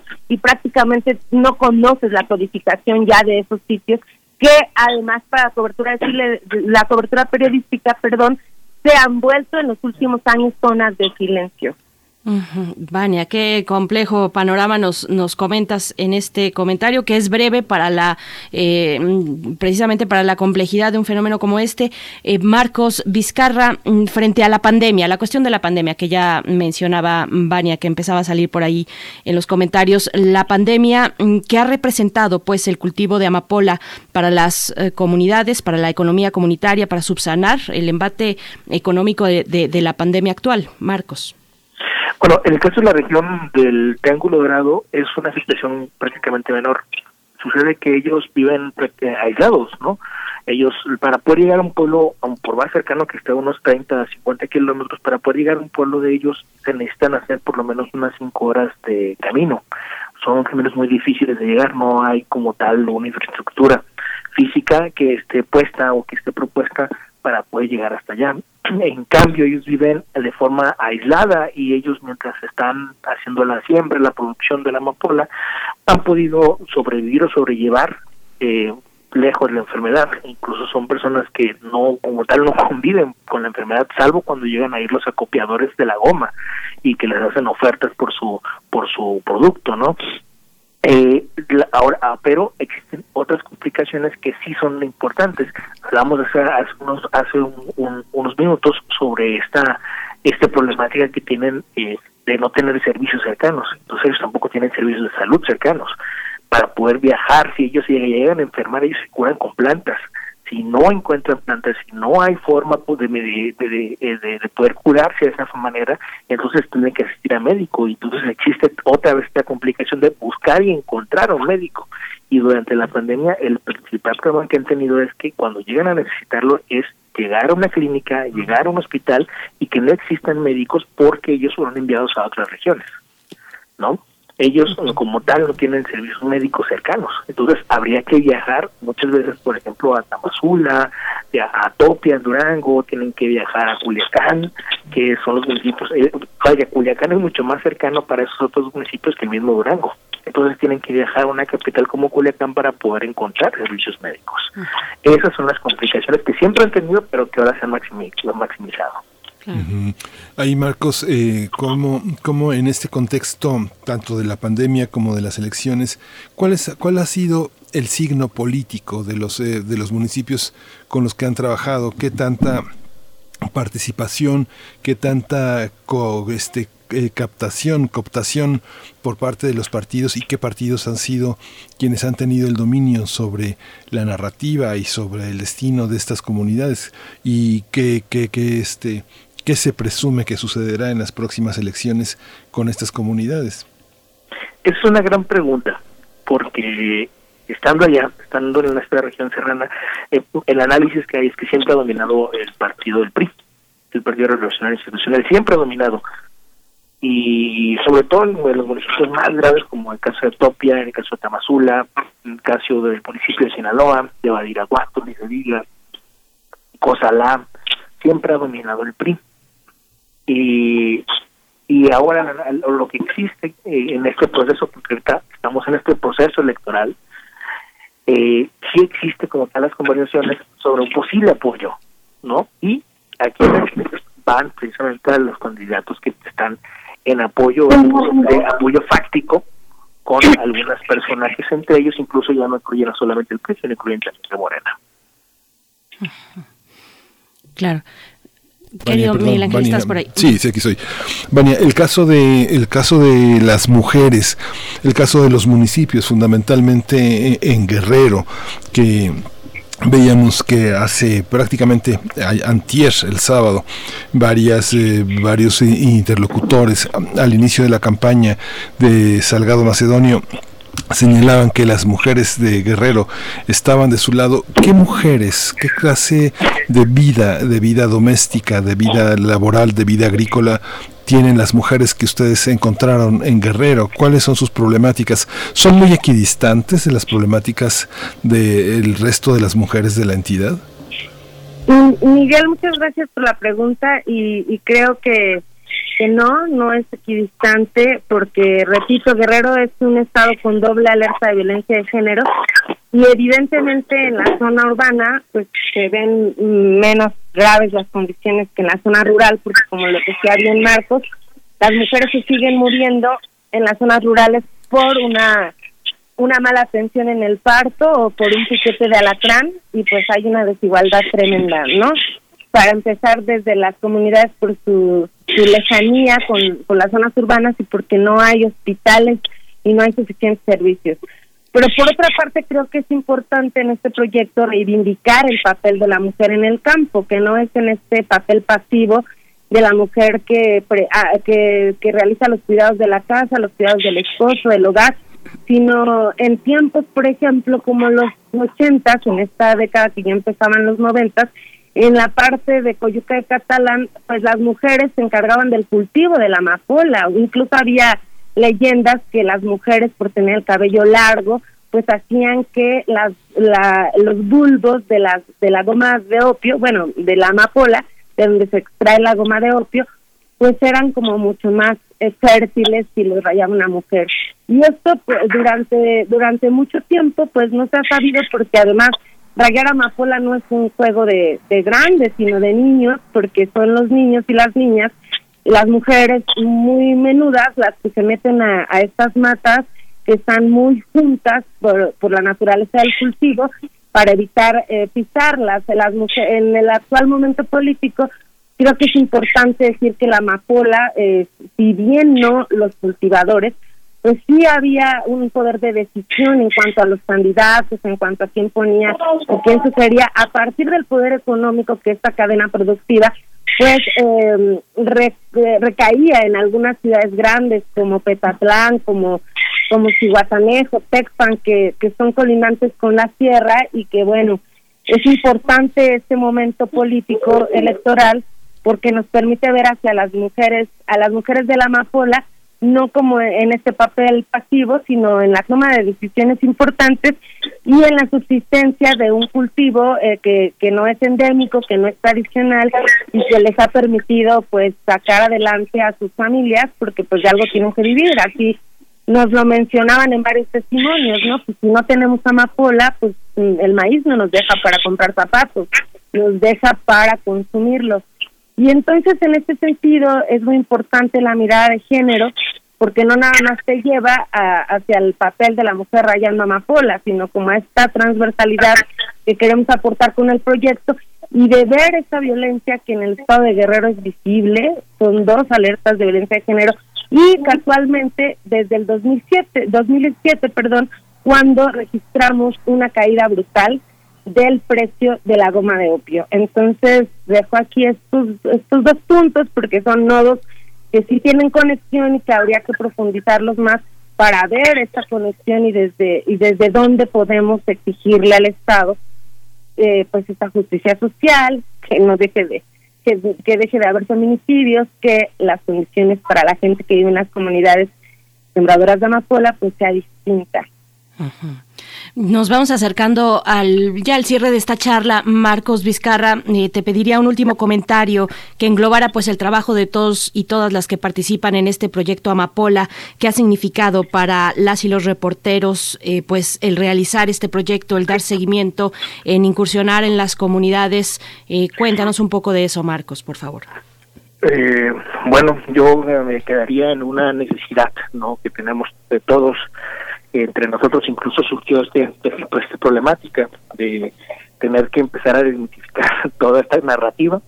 Y creo que es momento y creo que es muy importante empezar también ya a, tratar de, impulsar nuevas narrativas sobre las comunidades de las regiones serranas, las regiones indígenas, las regiones que, que se encuentran como bien en Guerrero, donde son mujeres las que trabajan principalmente el tema de la amapola, donde son niñas y niños que se trabajan el tema para rayar la amapola, las comunidades eh, eh, que son de campesinos, en el caso de la Sierra de, la Sierra Madre Occidental, en la casa de los indígenas que son en Nayarit.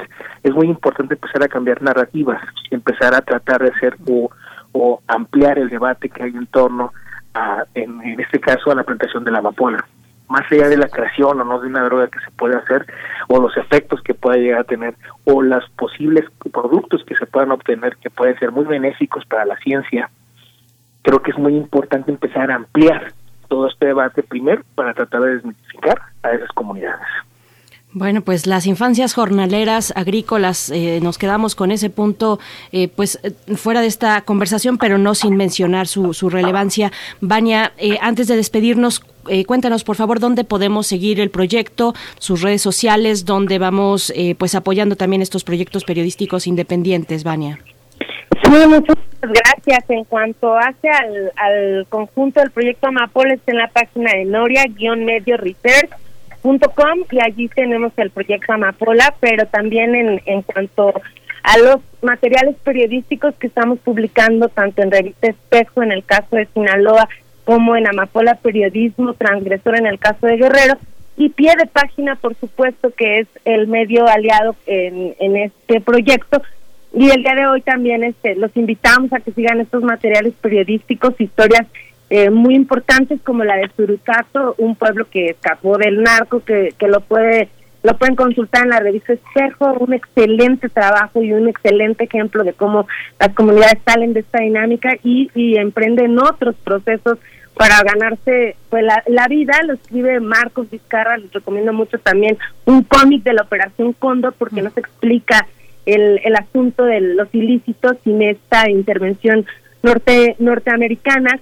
En este año se cumplen 50 años de la guerra contra las drogas de Nixon y me encantaría que revisaran este trabajo de la Operación Cóndor. Hoy publico yo las cuatro generaciones de la Amapola en Guerrero, que es una revisión a partir de cuatro testimonios de lo, de lo que hemos charlado Miguel y Berenice, y les agradecemos mucho la lectura de los informes, porque los informes son seis y abordan desde la problemática del campo mexicano hasta esta observación fina de qué pasa cuando la gente tiene que resolverse durante décadas eh, sin atención estatal pues sus ingresos. Eh, otros informes también hablan eh, de casos puntuales como el de Nayarit, que es muy poco conocido, el caso de, siembra de goma de opio en el estado de Nayarit que hace Nathaniel Morris, y también es muy interesante la mirada que tienen Marcos y Cecilia Farfán en el norte, en el Triángulo Dorado, pues con todo con toda esta fluctuación del mercado y la pandemia y, y la también la antropóloga Irene Álvarez que realiza un trabajo perfectamente bueno del, del Tratado de Libre Comercio que tiene relación con las deudas de ese tratado en torno a estos cultivos y en torno a los campesinos, porque bueno, pareciera que, que debería haber progreso después del 94 y de acuerdo a lo registrado en este proyecto Amapola, pues hay muchas deudas hacia, hacia el campo, hacia los campesinos, hacia los cultivadores y cultivadoras de amapola. Sí, pues muchísimas gracias. Ya, ya nos dieron las 10, pero bueno, eh, Beania Pillenut y eh, Marcos Vizcarra, muchas gracias por su participación esta mañana en Primer Movimiento. Les agradecemos mucho y esperamos continuar en contacto con ustedes. Muchísimas gracias a ustedes. Gracias. Muchas gracias por la invitación. Gracias, y bueno, qué admiración de este trabajo periodístico. Nos despedimos, querido Miguel Ángel, hasta mañana. Hasta mañana, esto fue Primer Movimiento. El mundo desde la universidad. Radio UNAM presentó Primer Movimiento. El mundo desde la universidad. Con Berenice Camacho y Miguel Ángel Quemain en la conducción. Frida Saldívar y Violeta Berber, producción. Antonio Quijano y Patricia Zavala, noticias. Miriam Trejo y Rodrigo Mota, coordinadores de invitados. Tamara Quirós, redes sociales. Arturo González y Socorro Montes, operación técnica. Locución, Tessa Uribe y Juan Stack.